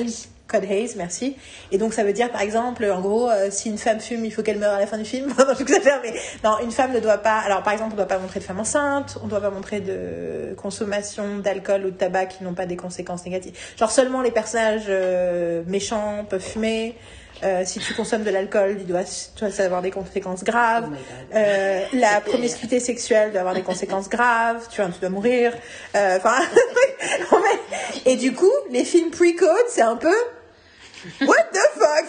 C'est tu vois, début des années 30, c'est on explore et on raconte des trucs. Genre t'es là, what? Et donc c'était euh, trois films de 25 minutes, euh, super chelou. C'est sorte d'homme blanc euh, malheureux, c'est ça? Parce que tout le monde meurt autour de lui. Mais non, pourquoi? Parce que, enfin, si t'es une femme, tu meurs. Si t'es, enfin, tu vois. Non, non, mais ça c'est pendant- code. pendant le code Les films Hayes. pre-code, Mais alors, c'est les c'est- films, c'est avant qu'on enforce, d'accord. qu'on enforce the rules. Ah, ok, d'accord. Pendant les films du Code Hayes aussi, il y a plein de trucs où du coup, on représentait pas, on montrait pas, il fallait trouver des parades, des subterfuges pour. euh, Par exemple, on Ah peut pas montrer un homme et une femme qui sont dans le même lit, même s'ils sont mariés. Euh, on peut pas Ça, montrer. je- ça me fait penser à, je pense, une comédie romantique qu'on adore, euh, je pense toutes les trois, It Happened One Night, Mhm. où comment du coup ils sont hyper inventifs et pour montrer des choses sans les montrer quoi en fait. C'est clair. Mais après, Mais avant le Code Hayes, du coup, on pouvait montrer beaucoup de choses et du coup c'est des films. mais du coup, c'est des films, des- euh, mais du coup, que- des films wild aussi, des films genre qui n'ont aucun sens. Qui n'ont aucun sens, Et donc, il euh, avait choisi fallait montrer trois films d'une vingtaine de minutes, ce mec-là, et, euh, et c'était hyper intéressant parce que il y avait aucune représentation homosexuelle dans ces films-là. Du coup, la queerness était justement dans l'exploration des boundaries Mhm. de la société. Et du coup, pour moi, ça a été un moment important de voir ce truc-là et ce mec-là qui est un homme homosexuel blanc, euh, prof euh, d'histoire du cinéma et réel. Je retrouverai son nom. Il a fait un film avec Julianne Moore qui s'appelle Ah, tu m'en as parlé. Ah, ça me dit quelque chose. Ça y est, maintenant. Tu vas va- retrouver, tu vas Je vais, retrouver. Attends, non, parce que. le, le mec. C'était la, la, la, la série de, de, de conférences euh, showing était était chapeautée par deux personnes, dont le réalisateur Ira Stein. Et alors, il se passait plusieurs trucs ce soir-là. Le premier truc qui s'est passé, donc j'étais avec Damien, donc j'ai rencontré plein de gens avant et tout. J'ai parlé avec un mec qui disait qu'il était en train de faire un documentaire sur euh, la voix, euh, sur la voix dans la communauté homosexuelle et justement c'est rigolo parce que c'est un truc qui est dans Bros sur euh, comment euh, des voix euh, codées homosexuelles euh, n'étaient pas considérées comme acceptables, les voix fémi- efféminées, enfin tout un tas de trucs et tout. Du coup c'est rigolo qu'il y ait tout un truc sur la voix dans Bros parce que je suis sûre qu'en plus cette personne fait partie de la C'est communauté. Richard Latza Non, Ça c'est dit un, rien. c'est un film de, de, de, avec Julianne Moore qui est en un seul mot, je sais pas, Fear. C'est un nom comme ça. Oui, oui, non, non, mais je me demandais si c'était. Ok. Je sais plus. Continue, continue. Et euh, mais je sais pas si je reconnaîtrais son nom si tu me le disais. Enfin bon, Ah, tout ça pour dire que euh, donc j'ai rencontré ce mec-là. Je suis sûre que le truc existe entre temps et tout. J'ai rencontré. euh, donc je suis arrivée. Donc après, tout le monde allait boire un verre dans le fameux bar qui a été sauvé par euh, Taylor Swift. euh, dans Christopher Street, là où il y a eu le premier raid de Stonewall. Ouais. Donc on est allé dans ce bar-là. Et je suis arrivée et j'étais pas. Je suis pas arrivée. Je suis arrivée, j'étais. Enfin, moi j'étais debout toute seule. Et j'étais à côté de Ira Stein. Donc un réalisateur, tu vois, avec un certain renom, machin et tout. Et il me regarde, il fait Hi, I'm Ira, who are you? Et il me tend la main. Et j'ai fait Ok, this would never happen in France, ever. Donc, ça, ça a été première leçon. Ensuite, j'ai une conversation avec un mec qui parlait de la représentation noire et qui dit Ah, mais moi j'ai un ami avec qui j'étais à l'université, c'est rigolo parce qu'il vient de jouer un rôle dans Girls. Justement, il joue un peu le boyfriend noir pour répondre à un truc. Je fais Wait, is that Donald Glover? Is Donald Glover your college friend? Et donc c'était parce que j'étais là. Il me dit Ah oui, tu connais? Je fais Yeah! Et j'étais là Ok, welcome to New York.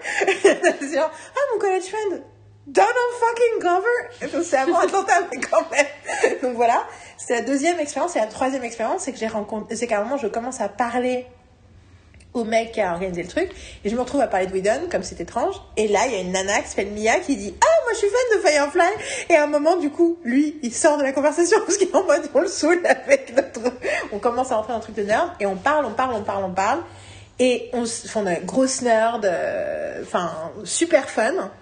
Et à un moment, le tout, tout se ferme et elle me dit, si tu veux, il y a un bar lesbien pas très loin, euh, si on y va. Donc je dis, yes. Il était 2h30 du matin, j'ai fait, I was having so much fun. Et après, je trouve un moyen dans la conversation de faire comprendre que je ne suis pas lesbienne, parce que je sais que je peux être que des lesbiennes, et je me dis, je veux pas. Enfin, tu vois, tu, tu dis à une lesbienne, oui, dans 2h30, oui, il est 2h30 du matin, allons dans un gay bar. Je voulais juste pas qu'il y ait, je voulais pas qu'il y ait des attentes. En plus, les Américains sont beaucoup plus, trouve, ouverts d'esprit. Donc, euh, il y a plus de chances qu'un Américain ou qu'une Américaine Mhm. ait envie de coucher avec moi qu'un Français, une Française, c'est un peu plus attendu selon comment t'es fringué si vous voulez coucher avec toi ou pas, en expérience. Alors qu'une Américaine ou un Américain, ils peuvent être complètement gays. Donc, du coup, je- clair. même si après, ils, sont, ils ont tendance à être straightforward. Ils ont tendance à dire, oh, do you want to have sex with me? And then you're like, oh, maybe. Tu te rappelles l'américain dans la soirée à Berlin qui un jour me dit, do you want to come home with me? Au moment de la conversation, je fais, I would, not tonight though. en fait, je lui fais, non, mais c'est mon dernier He said, he said more like, you want a quickie? No, that's a different one. Ah, that's a different That one. is a swa- Je connais pas ça. But I did not sleep with any of them. That's Oh, that was a spike. That's was James. James with a spike. C'est pour ça que j'ai pas- Ah oui, it's not que c'était James. That's the one who wanted to go. yeah, I want a quickie. Anyway. Yeah, yeah. Which one? Which, which first one was that? C'était quand, c'était de, en Il s'appelait 2008. James. Oui. C'était. Oui, Oui. il s'appelait. C'est pour ça que That's why, that's why I almost him. Euh, 2008, quand je viens 5 semaines, Oui. l'avant-dernier soir ou le dernier soir, on va voir les Myriades en concert. Oui. Et à la fin du concert, ils nous disent Come to the after party in Ah the oui, oui, apartment. oui, Il yeah, y avait yeah. 250 000 personnes. Yeah, yeah, yeah. He was wearing the weirdest pants. Et c'était, mais c'était, il était, il faisait, il était psycho, il était dans l'université, mais spécialisé en psycho. On commence à parler machin, et à un moment, il fait Hey, you want to come home with me tonight? Et moi, je lui fais I would on a different day, mais c'est mon dernier soir en fait. Et je viens de passer 5 soirées avec ma meilleure amie, and I'm staying with my best friend tonight. I'm not. Enfin, tu vois. Non. C'est le côté. euh, j'ai enfin j'ai plus de 25 ans donc euh, en fait je sais qu'un whatever one night stand is not going to be as good as spending the last night with my best friend et euh, surtout I know what it's like to be the friend who's like going home alone when it's like no time left et du coup non Puis surtout, je, voilà, j'ai plus envie de passer du temps avec ma meilleure amie. Donc, euh, mais franchement, ça avait été un autre soir, j'aurais grave couché avec toi. J'étais là, j'adore les Américains. Bon, passons. Donc, euh, anyway. Mais et du coup, en plus, c'est même pas comme s'il avait moved on to a different girl et ensuite pour se trouver nana, parce que non seulement il est resté parler avec moi, mais il est rentré avec nous. Il a fait la moitié du chemin en métro avec nous. Il ça. Mais donc, non, mais du coup, tu vois, il n'y avait pas le côté euh, ah, ok, hit and miss, hit and miss. Bon, tout ça pour dire que Mia, donc je lui fais comprendre plus ou moins que je ne suis pas lesbienne. Ce qui est compliqué parce que je suis tellement passionnée par les questions queer et la question de représentation que du coup, enfin, j'envoie tous les mauvais messages, tous les mauvais signaux. Et euh, j'aime les femmes en général, enfin même si j'ai pas spécialement envie de coucher avec elles, j'ai vachement de ressenti par rapport à leur sensualité et tout. Du coup, en fait, je I'd really give off all the wrong signals. Et donc j'essaie de dire ça. Et donc elle a l'air de s'en foutre. Je dis bon ok super. Et on continue à parler, on continue à parler, on continue à parler. Et notamment elle m'explique que elle me dit, enfin je parle de la France et tout et machin. Et elle m'explique bah ouais. euh, ah c'est rigolo que tu dis ça parce que moi j'ai une vision vachement positive, vachement. euh, je dis ah non mais être une femme en France c'est hyper dur machin parce que t'as tout un tas de tu te donnes tout un tas d'injonctions d'un de comment tu dois te comporter pas te comporter je penser on fait un, épisode sur, la comédie, sur les comédies musicales sur les comédies romantiques et en fait euh, anyway whatever doesn't matter arrête de t'auto-censurer Yeah, that would be good. et du coup, enfin du coup, je lui, tu vois, on parle de ça. Je lui dis non, non, c'est hyper dur. T'as une espèce d'injonction de féminité en fait. Donc oui, on a l'air glam. Elle dit ah, parce que moi je vois vraiment les femmes françaises comme hyper glamorous et wonderful et tout. Et je lui dis elegant et je lui dis bah ouais, mais c'est une injonction en fait. Mm. Et là, elle me dit ouais, je pense que je me rendais pas compte à l'époque parce qu'à l'époque j'étais perçue comme masculin, comme un homme. Et là, je fais oh. et du coup, j'ai ma première expérience d'avoir une amitié avec une personne trans. Donc, ce jour, enfin, donc, c'est- it's, it's an important day for my queer life. et il se trouve qu'on s'est tellement bien entendu qu'on a échangé nos numéros, on a réussi à se revoir trois fois. J'étais encore à deux semaines et on a réussi à se voir trois fois. On a bu des cafés ensemble à différents endroits. En plus, elle venait d'arriver à New York. Elle, euh, elle avait un, elle, elle- elle attendait un job. Euh, C'était un job pour une grosse. Elle avait été, elle était prod. Elle avait fait de la prod de, de télé-réalité entre temps les psy. elle avait fait de la prod de télé-réalité et du coup elle était arrivée à New York pour un job et vu que c'était un job pour une grosse corporation, enfin tu sais un gros studio machin, enfin une chaîne de télé, je sais pas quoi. Du coup en fait euh, ça prend des semaines le temps qu'ils te fassent toutes les interviews et puis après faut que te fassent, euh, tu fasses tous les trucs administratifs pour rentrer dans le système, dans le machin et tout. Donc elle était un peu en mode euh, j'ai beaucoup de temps, j'ai pas encore d'amis à New York. Donc, du coup, on a pu passer beaucoup d'heures à se parler, c'était très cool. Et on est resté en contact, de façon intermittente, mais quand même un peu en contact. Mais je suis jamais retournée à New York jusqu'à 2019. Je me je raconte ça à Carole, parce que c'est la première fois que je racontais l'histoire, elle connaît très bien l'histoire. Euh, mais je t'utilise comme proxy pour euh, nos auditeurs, ah, pour nos noisettes. Et, euh, et en fait, quand je suis arrivée à New York, on est avec New York Marine, on s'est tout de suite échangé des textos, mais pour des raisons de planning, on n'a pas réussi à se voir avant le dernier week-end. Et donc le dernier week-end, elle me dit Est-ce que tu voulais venir euh, jouer, euh, passer l'après-midi à la maison On va faire des jeux de, on va jouer à des jeux de société. Nous, grave, genre grave. Et donc on arrive. Donc c'est dans Brooklyn, mais c'est dans un- une partie de Brooklyn avec un quartier où il y avait des, ça faisait des, des maisons. T'avais l'impression d'être dans le sud de, des États-Unis. C'était ou vers, euh, vers Caroline du Nord ou ce genre de truc. Il y avait un- une vibe hyper, euh, hyper. T'es pas dans, t'es- pas dans le, la jungle urbaine. Et on était en fait, on n'était pas chez Mia, on était chez sa copine et son coloc. Et en fait, on s'est très vite rendu compte qu'en fait, on était avec trois personnes trans. Et on n'a pas parlé de questions de transidentité dans la journée. But we had the best fucking day. Et je, je, je parler à Carole comme si elle ne connaissait pas l'histoire. Euh, mais non, mais we had the best fucking day. Et on s'est vraiment posé la question après avec Marine de pourquoi est-ce qu'on se sent mais tellement plus confortable Bon, il y a l'idée qu'elles sont, enfin, les deux étaient super intelligentes, super smart, super funny, que euh, le mec il était à fond dans le tricot, il m'a montré tous ses tricots, mais machin et tout. Enfin, tu vois qu'il y avait des vraies raisons de bande, il y avait, mais après, au-delà du truc de sensibilité, il y a une, il y a une espèce de, hein? S'ils ont des chats. Ils avaient des chats. Le jeu était génial, c'est un jeu qui s'appelle Root. She make me love me more. Oui, c'est Mia qui t'a dit. euh, Par rapport à ma crise d'eczéma sur mon pied là, qui, qui partait pas, en me disant Ah, C'est tellement beau, on dirait une lune. C'est que Moon, The Shape of a Moon, oh, je sais plus ce que mais et puis parce que je m'étais excusée de montrer, enfin, fallait que, je- que ça que ça sèche parce que c'est je me c'était c'est- it was a nightmare, c'était vraiment le cauchemar. énorme, euh, J'avais euh, un énorme une énorme une énorme euh, crise d'eczéma sur le dessus du du pied droit et en fait euh, euh, dès que je mettais des chaussures, ça frottait donc ça se, ça s'ouvrait tout le temps en fait. C'est toujours c'est toujours à, à vif en fait. Et ça donc ça cicatrisait, ça, ça cicatrisait jamais donc ça, ça ça ça me donnait envie de me gratter, ça me c'était horrible quoi. Enfin je veux dire c'était ça faisait euh, plusieurs mois que je l'avais déjà. Et ça grandissait euh, grandissait. Et en fait euh, j'ai je, la laissais quand j'étais chez les gens. Finalement je je, retirais ma chaussette et je laissais sécher parce que je pouvais pas mettre de, je pouvais plus mettre de nu-pied je pouvais enfin je pouvais rien faire quoi en fait. C'était vraiment et et New York a, été très révélateur enfin enfin a été Il y a Marion qui t'a fait de il m'a filé, il m'a filé des chaussures euh, géniales où genre en fait ça n'abîmait plus rien. Je suis genre yes, I vive Nike Air. et puis euh, et puis euh, et puis et puis et puis oui donc je lui montre et elle, me- et, et- et elle m'a dit oh que c'était euh, c'était que, c'était magnifique, qu'il était trop beau, euh, qu'on dirait une lune, euh, une full moon. euh, et j'ai fait genre et ça m'a tellement fait du bien en fait que en fait euh, elle m'a appris à l'aimer en fait et il est parti euh, genre plus tard il n'y a plus rien quoi. C'était totalement hallucinant. Et il est jamais revenu.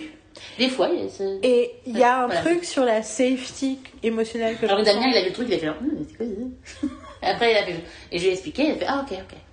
Genre, I'm sorry, but, uh, you La know. première réaction d'Amien est comme ça, mais après, he, Après, he il a- does, he does do, Et always do après- better later. Après, oui, exactement.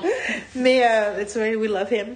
Putain, d'ailleurs, il m'a envoyé un message il y a, je sais pas quoi, il me dit, on peut se parler de minutes? Je fais, euh, euh, je pouvais pas, mais euh, un truc sur la safety émotionnelle que je ressens par défaut, qui n'est pas toujours justifié, bien sûr, parce que les gens sont les gens sont les gens. Mais un truc sur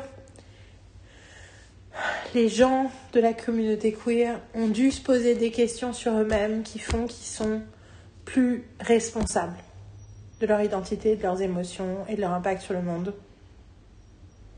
Je veux dire, en moyenne. En tout cas, dans mon ressenti. Et du coup, il y a quelque chose sur. que, enfin, que, que notre attachement à cette. dont j'ai beaucoup parlé, j'ai beaucoup parlé dans le dernier épisode que j'ai fait avec Dom, parce que quand je parlais de Queer Folk, je parle du fait que moi et Marine, on a toujours été euh, hyper attirés par les films lesbiens, dès qu'il y avait une lesbienne ou quelque part, on était là, Ooh, this is gonna be so much fun! C'est vrai que dès qu'un personnage est gay, on est là, yay! Et du coup, elle, elle se posait la question de why?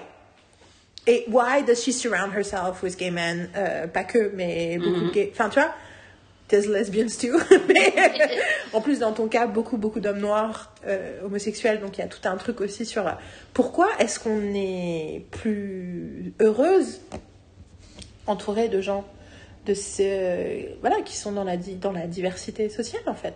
Et c'est c'est super intéressant de se dire. euh, et qu'effectivement, je pense que c'est un c'est une reconnaissance de notre attachement. C'est ce que je dis dans l'autre podcast, mais c'est, parce qu'on on se sent autre, donc on se reconnaît dans ceux qui sont considérés comme autres, même si en réalité ils sont bien sûr beaucoup plus.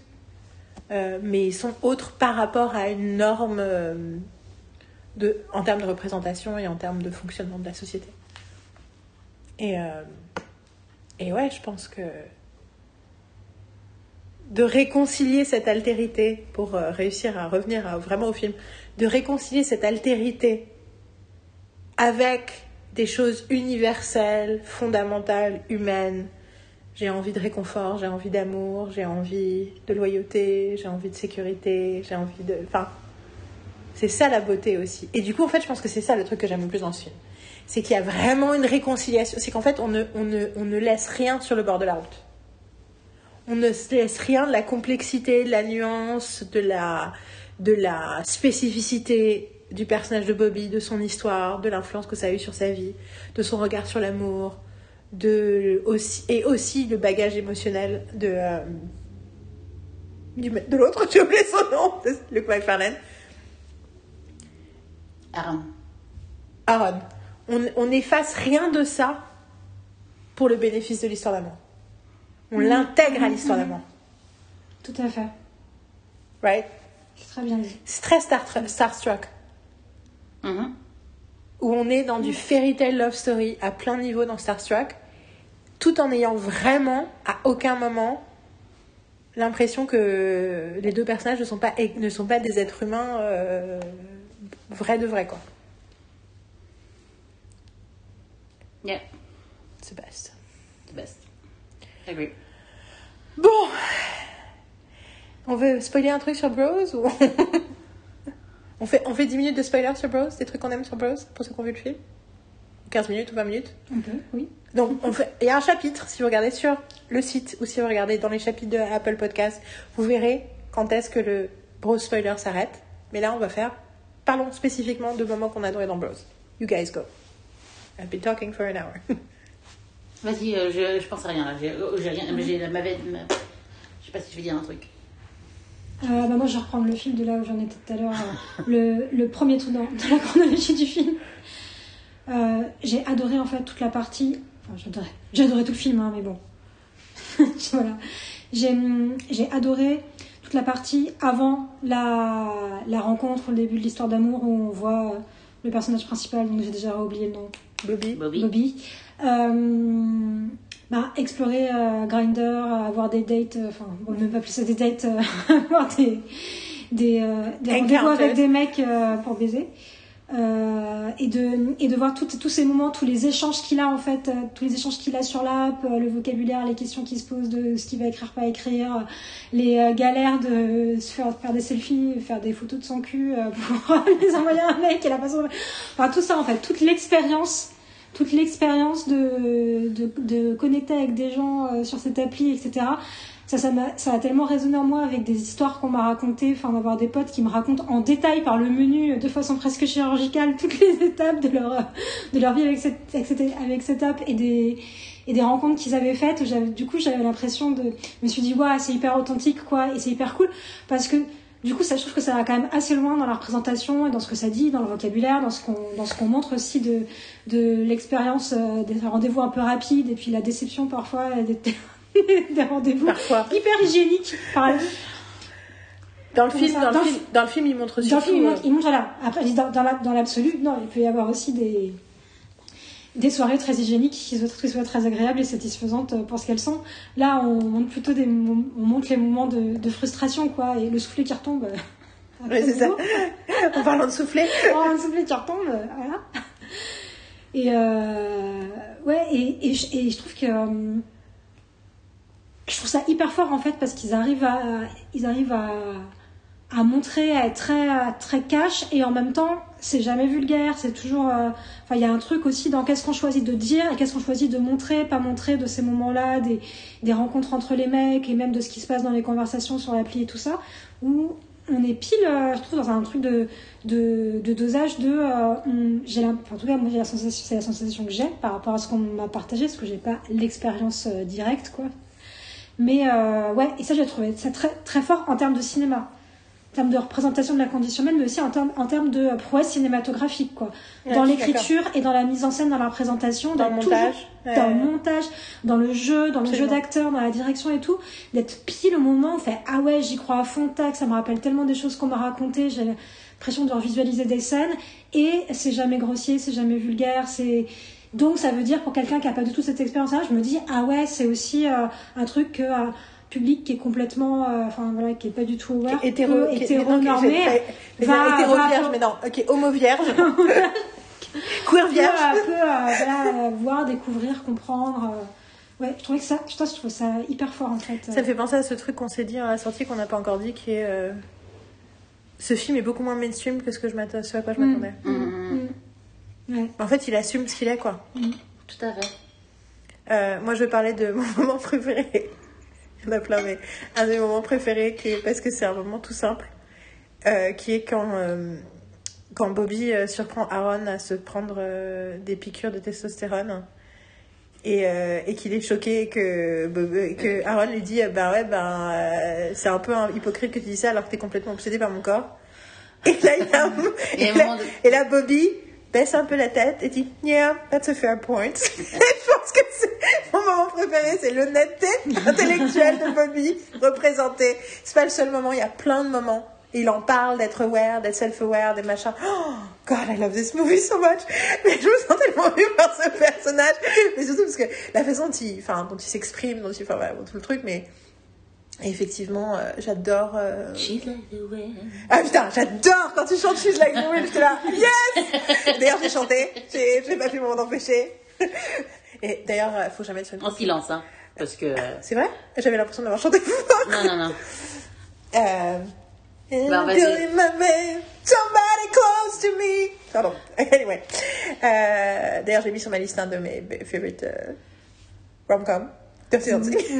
que toi, tu as requesté comme New Year's movie, Marine. C'est familier. If, if you're here, yeah, yeah, of course. We wouldn't watch it without you, that'd be cruel. Mais euh, on l'a déjà vu, on vous rassure. on a déjà vu Dirty Dancing un certain nombre de fois dans nos vies. Euh, et euh, j'adore ça. J'adore. en fait, je trouve qu'ils ont vraiment, vraiment. Parce que un truc qui conditionne si t'es en tier 3 ou en tier euh, 2, Sorry. tu vas te penser à un truc? Je pense à la scène où ils sont euh, à 4. Ah oui, c'est ça. Ah, le plan cul à 4, Ah, ça c'était. Mais ça, j'ai même pas réussi à la regarder. C'était tellement drôle. j'en Mais j'ai- en fait, j'ai même pas Bah, réussi à, à- pas réussi à regarder. J'avais, je me sentais tellement. Pile. Mais attends, attends, laisse tomber. Donc la deuxième scène où ils sont à 4, parce qu'il y a une autre scène où ils sont à 4, mais là il y a une deuxième scène où ils sont à 4. Ce qui est absolument incroyable. Et euh, j'ai adoré. euh, non, non, je, je, je trouve que Reality Bites est une comédie romantique que j'adore. Et qui est. qui a un statut euh, silver. Parce que j'adore toutes les scènes, j'adore tout ce qui se passe dedans, mais il y a un truc dans l'alchimie du film qui fait que des fois ça part un peu en cacahuète. Je suis d'accord. Mais they nail the last 15 minutes. Et la vraie le truc, c'est que la différence entre une catégorie bronze et une catégorie silver, c'est est-ce que tu nails les 15 dernières minutes? tu peux faire un film de merde. If you nail the last 15 minutes, you can save a movie. Ah, Yeah, that's true. Et il y a un exemple de film qui n'est pas catégorie bronze, qui est sous Ah, mais il y a des trucs. et qui rate la catégorie, qui aurait pu être, malgré ses défauts, qui aurait pu être bronze, voire euh, silver, c'est How to Lose a Guy in 10 Days, qui a plein de moments rigolos, sympas, et qui a the worst fucking last ending. Le côté dans, la- dans le taxi, pour les, ça n'a aucun sens, ils t'en foutent, et. Complètement d'accord. Complètement d'accord, ça m'avait tellement vénéré la première fois. Et je l'ai revu depuis parce qu'il y a plein de choses que j'aime dans ce film. Après, là, c'est là. Attends, parce que du coup, je suis en train de faire une liste, hein, et d'ailleurs sur le post, je vais hiérarchiser ma liste. Là, je suis en train de la faire pour moi et je vais probablement vous dire, vous dire des, des trucs, mais parce que euh, Parce que ça, Euh. elle l'a dit euh, juste avant euh, le podcast. Mais je je vous ai pas pas prévenu. du tout qu'on devait en fait faire un une. C'était pas du tout pas en prévu, faire quoi. une, c'est juste I just did mine. Oui, non, mais bon, on en a pas parlé, quoi. Donc en fait, euh, Je vous ai juste demandé de faire vos listes de Hallmark, mais euh, ça, euh, mais l'autre, euh, voilà, je vais juste citer. Oh, are you in so much it's okay. Faut qu'on se dépêche Bon, ok. Euh, on se dépêche. non, non, mais, non, mais parce que c'est ça, est-ce qu'on doit rush, break, enfin, whatever. You'll tell me, right? Oui, non, j'ai une douleur autre. D'accord. I'm sorry. Ok. Euh, she's like the wind. Euh, Reality Bites, oui, donc la fin, oui, de ça. Donc là, ils ont nailed la fin. À partir du moment où Aaron, euh, quand il se recroise, c'est quand, il- quand tu dis quand, mais- quand il- Ah non, mais c'est ça, en fait. À partir du moment où Aaron dit, faut, est-ce qu'on peut parler? Et qu'il lui dit qu'il est désolé et qu'il s'excuse de ce qui s'est passé, qu'il s'embrasse et que lui, il lui dit, ouais, mais en fait, je peux pas. Mhm. Peut-être que c'est. Peut-être que c'est. Je peux pas. À partir de ce moment-là, je vais pas dire que le film est parfait parce qu'il était déjà parfait avant. Mais là, genre, il est parfait en termes de comé- romantic comedy, quoi. Toutes les steps. Le, sais- doute, le sais côté que- genre. Tu sais que ça peut pas retomber en fait. C'est C'est ça. Mais non, l'euphorie va faire que monter. Oui, le Ça, C'est le grand 8, c'est l'argent. Et tu dis, machin, tu dis. Et tu dis. They look in love! I feel the love! Donc voilà, il y a ça. Donc le fameux truc de j'ai besoin qu'on soit amoureux, j'ai besoin qu'il soit. Tu vois. euh, je le sens tellement fort. Il y a ce truc de Aaron où il lui dit. Il y avait l'eau qui. Ah, ça, pas passer ça. La fille qui va remettre son vélo et comment il prend le vélo. Pour moi, c'est un type à cheveux longs. I Ah, ah, je ne suis pas sûre de quel genre c'était. En fait, je pense que c'est. un- c'était un mec. Mais bon, une Je pense que je pense que c'est entre les deux et je pense que ça vaut le coup de refaire le film. Oh. Euh, zut, alors. Mais euh, le, la façon dont Aaron lui dit, euh, si tu crois que c'est parce que t'es pas lovable. Enfin voilà, il y a toute la vulnérabilité du personnage de Bobby. Tu as tout ce moment incroyable sur la chaise longue euh, où il déballe et son monologue de 10 minutes où il déballe tout son trauma Ouais, c'était vrai. Identitaire. Et moi je suis là. Et après, c'est genre, non, mais je comprends, ouais, genre, euh, machin, et l'autre, mouah. Ouais, c'est ça. euh, I'm too much. I'm sorry that was intense. Et l'autre, il l'embrasse. C'était là. Yes. This will happen one day. And the dance. Hein? And the dance. And then the dance. Yeah. Poorly. Which is Oui. interesting. Euh, j'ai eu très Ils peur disent- pour la chanson. J'ai senti qu'il écrivait une chanson. Quand tu le vois sur son ordi, Ouais. j'ai eu très peur. Parce que j'étais là.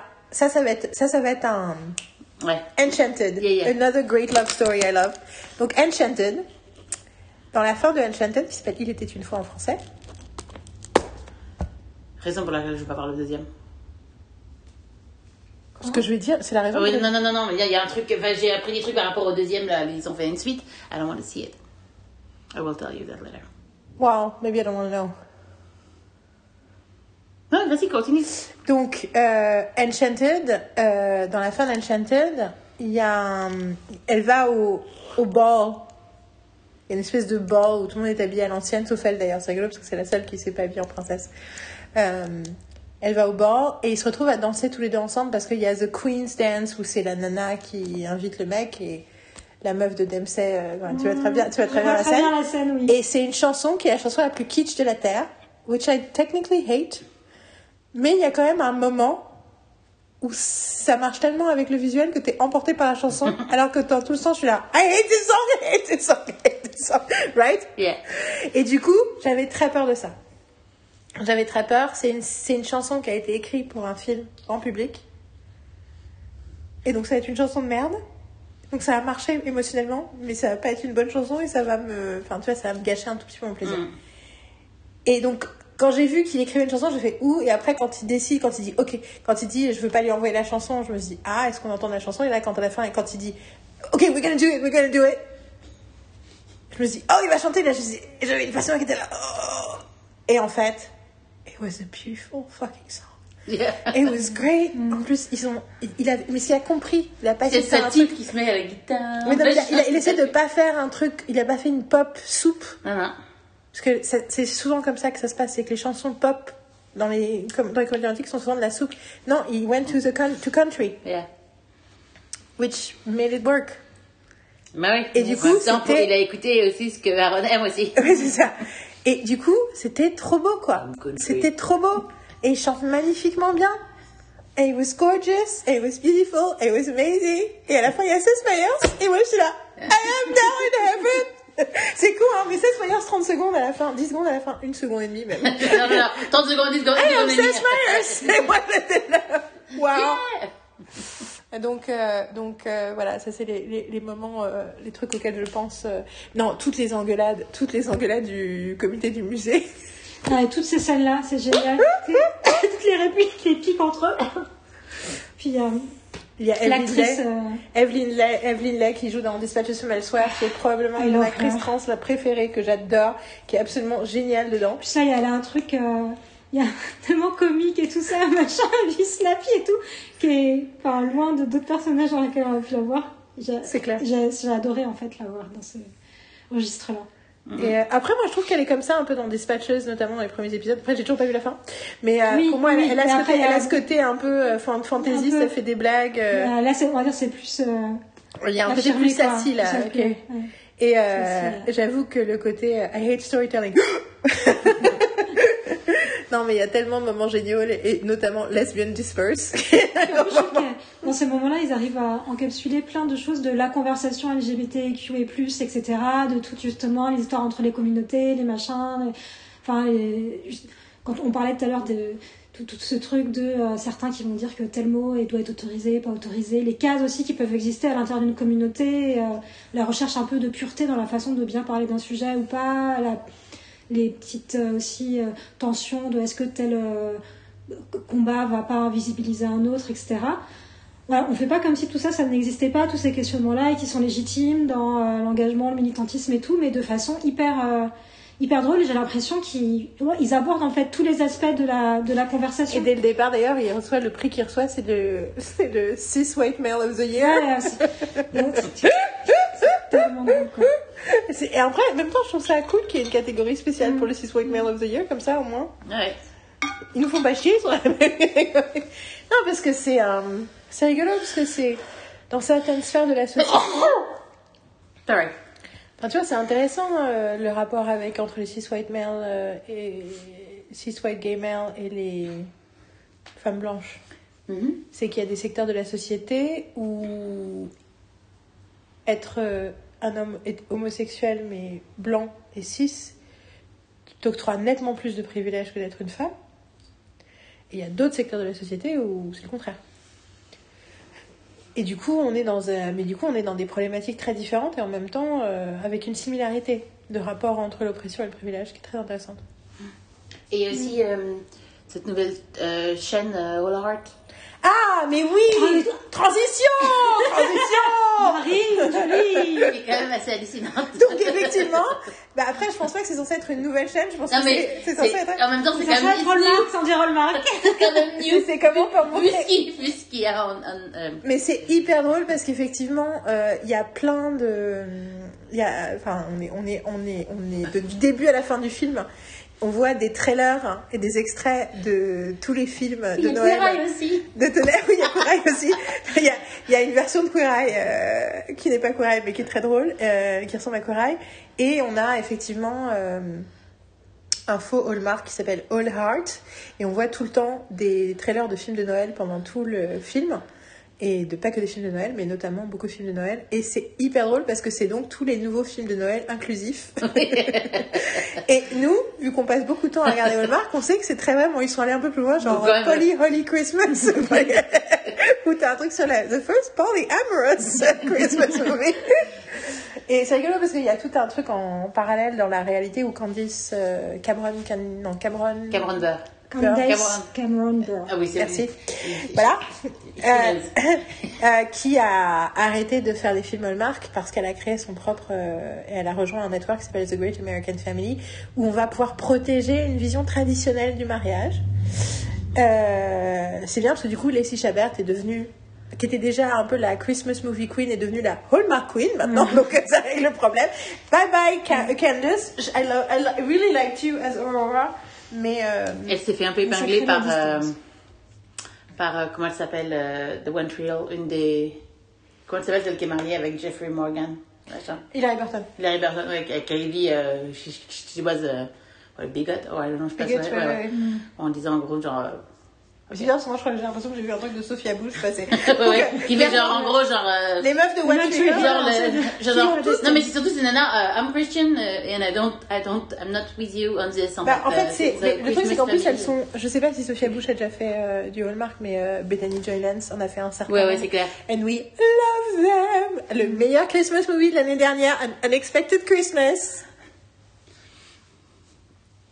Du coup, là, je suis en train de me dire, on est dans la section, on parle à la fois de Bros et à la fois de Hallmark. ouais parce qu'on parle de All Heart Oui, mais du coup, je me suis. Non, mais je suis en train de penser au chapitrage du podcast. C'est parce que j'ai dit que c'était l'affaire sur spoiler, et donc, ok.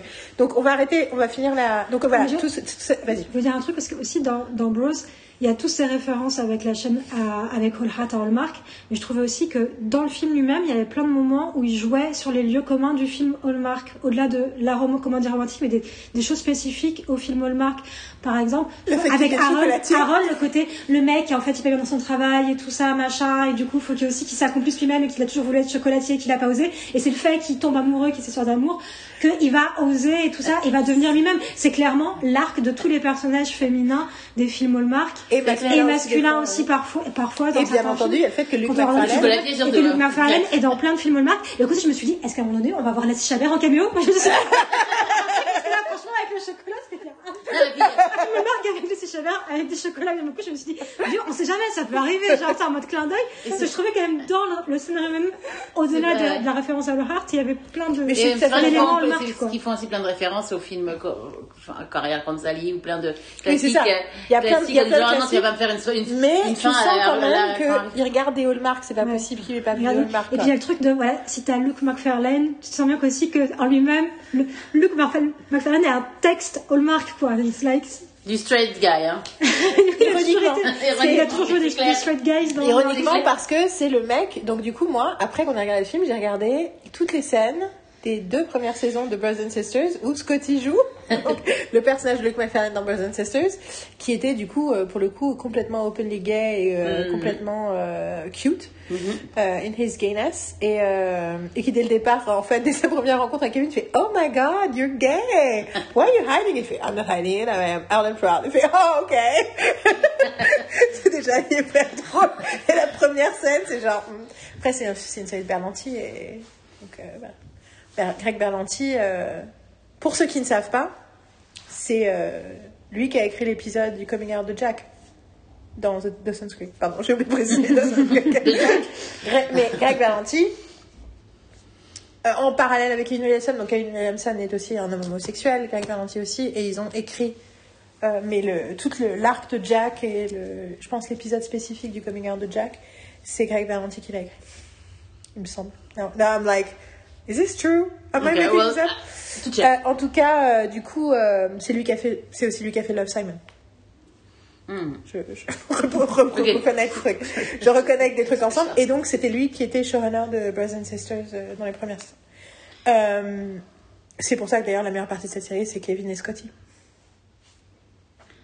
Parce que c'est la partie la plus authentique et la plus forte. Et la relation aussi de Kevin à sa mère. Ça les file. Je l'aime particulièrement dans sa relation avec Kevin. Et notamment, il y a le moment où ils font, où ils font le mariage, spoiler alert, et, euh, et ils ont décidé de faire un petit mariage, euh, no fuss, no muss. Et c'est Scotty qui fait la bouffe parce qu'il est chef. Et elle, à un moment, elle dit Ah, je vais couper deux fleurs dans le jardin. euh. Et Scotty lui dit Rappelle ce que Kevin a dit, hein, no fuss. Et elle dit Non, mais juste, elle Je peux bien couper deux bouquets de fleurs. Elle fait Bon, ok. Après, tu vois Kevin, beaucoup plus tard, il y a un moment, il dit un truc et Scotty dit Non, mais de toute façon, elle m'a banni du living room, je sais pas ce qui se passe. Et donc, t'as Kevin qui cherche sa mère et qui arrive dans le living. Il y a des fleurs partout, partout. Il y a une arche en fleurs. Et ils se retournent, et elle se retourne et Sally Field le regarde avec un air un peu penaud. Elle fait trop penser à ta mère. Et elle le regarde, Marine, et elle regarde et elle fait I went a little overboard.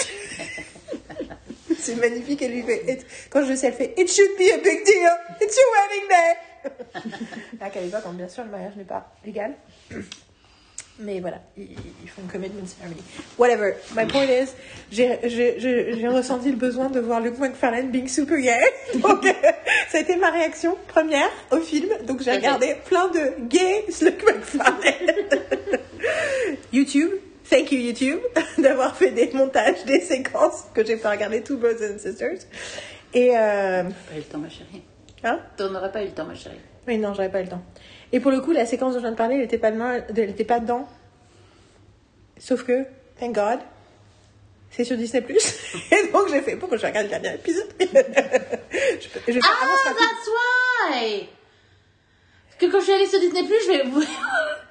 Voulez-vous reprendre la lecture de Brothers and Sisters Parce que un peu dans le truc et je... Genre, je fais... Mais je croyais qu'elle regardait des trucs sur YouTube et je fais genre, ah, she was... Et je fais genre, ouh, that's... Oui, ok.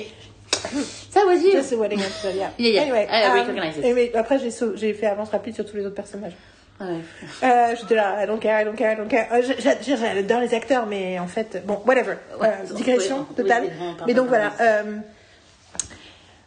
mais donc ouais, Luke McFarlane, c'est impossible de le voir sans penser à tous les Hallmark qu'on a regardé avec lui ces dernières années, Yeah. voire ces dernières semaines. Euh, et euh, et, et c'est vrai que c'est. Et franchement, moi, je sais pas s'il était homosexuel ou pas. Parce qu'entre Scotty et son personnage dans Killjoys et ses rôles dans Hallmark, j'étais là, I don't know.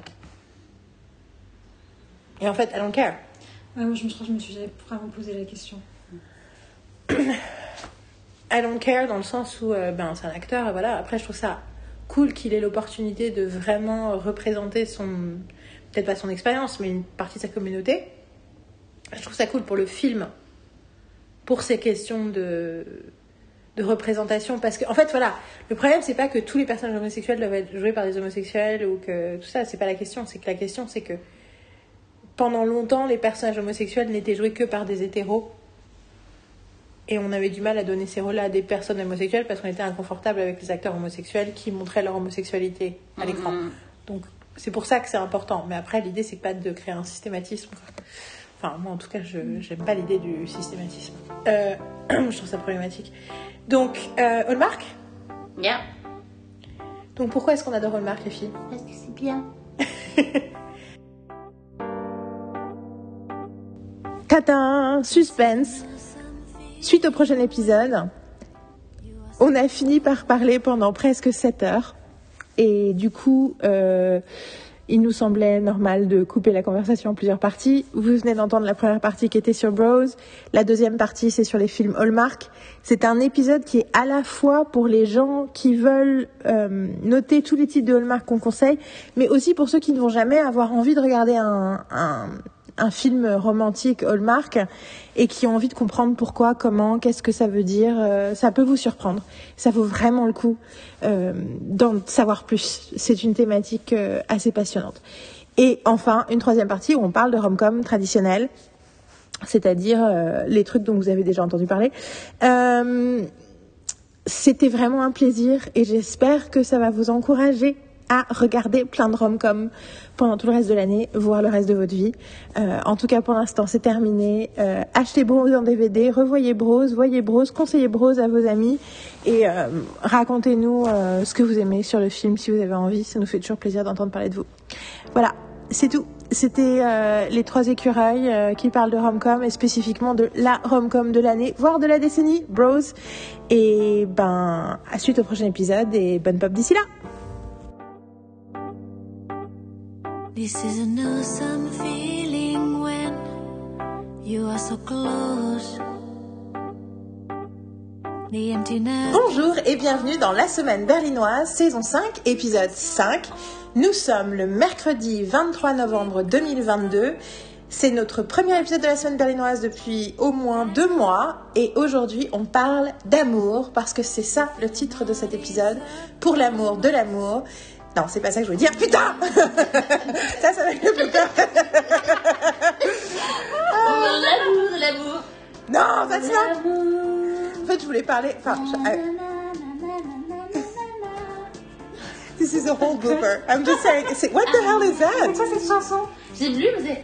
Oh l'amour. C'est pas ça, c'est peut-être pas ça les paroles, mais c'est amour. Vous connaissez, ça vous dit un truc, non Absolutely not. Ah bon Ok. Euh, On trouvera. Okay, On trouvera. alright. I'm ending the blooper now. Ok. If we could pause for yes, if we could pause. Bonjour et bienvenue dans La Semaine Berlinoise, saison 5, épisode 5. Nous sommes mercredi 23 novembre 2022 et aujourd'hui on parle d'amour. Grâce au merveilleux film Bros, on a une envie furieuse de parler. C'est pas vrai, c'est pas grâce au film, parce qu'on voulait en parler depuis deux mois, donc c'est a lie.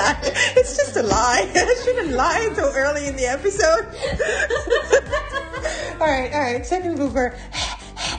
The clock right now. Bonjour et bienvenue dans la semaine berlinoise. Nous sommes le vendredi, pas du tout.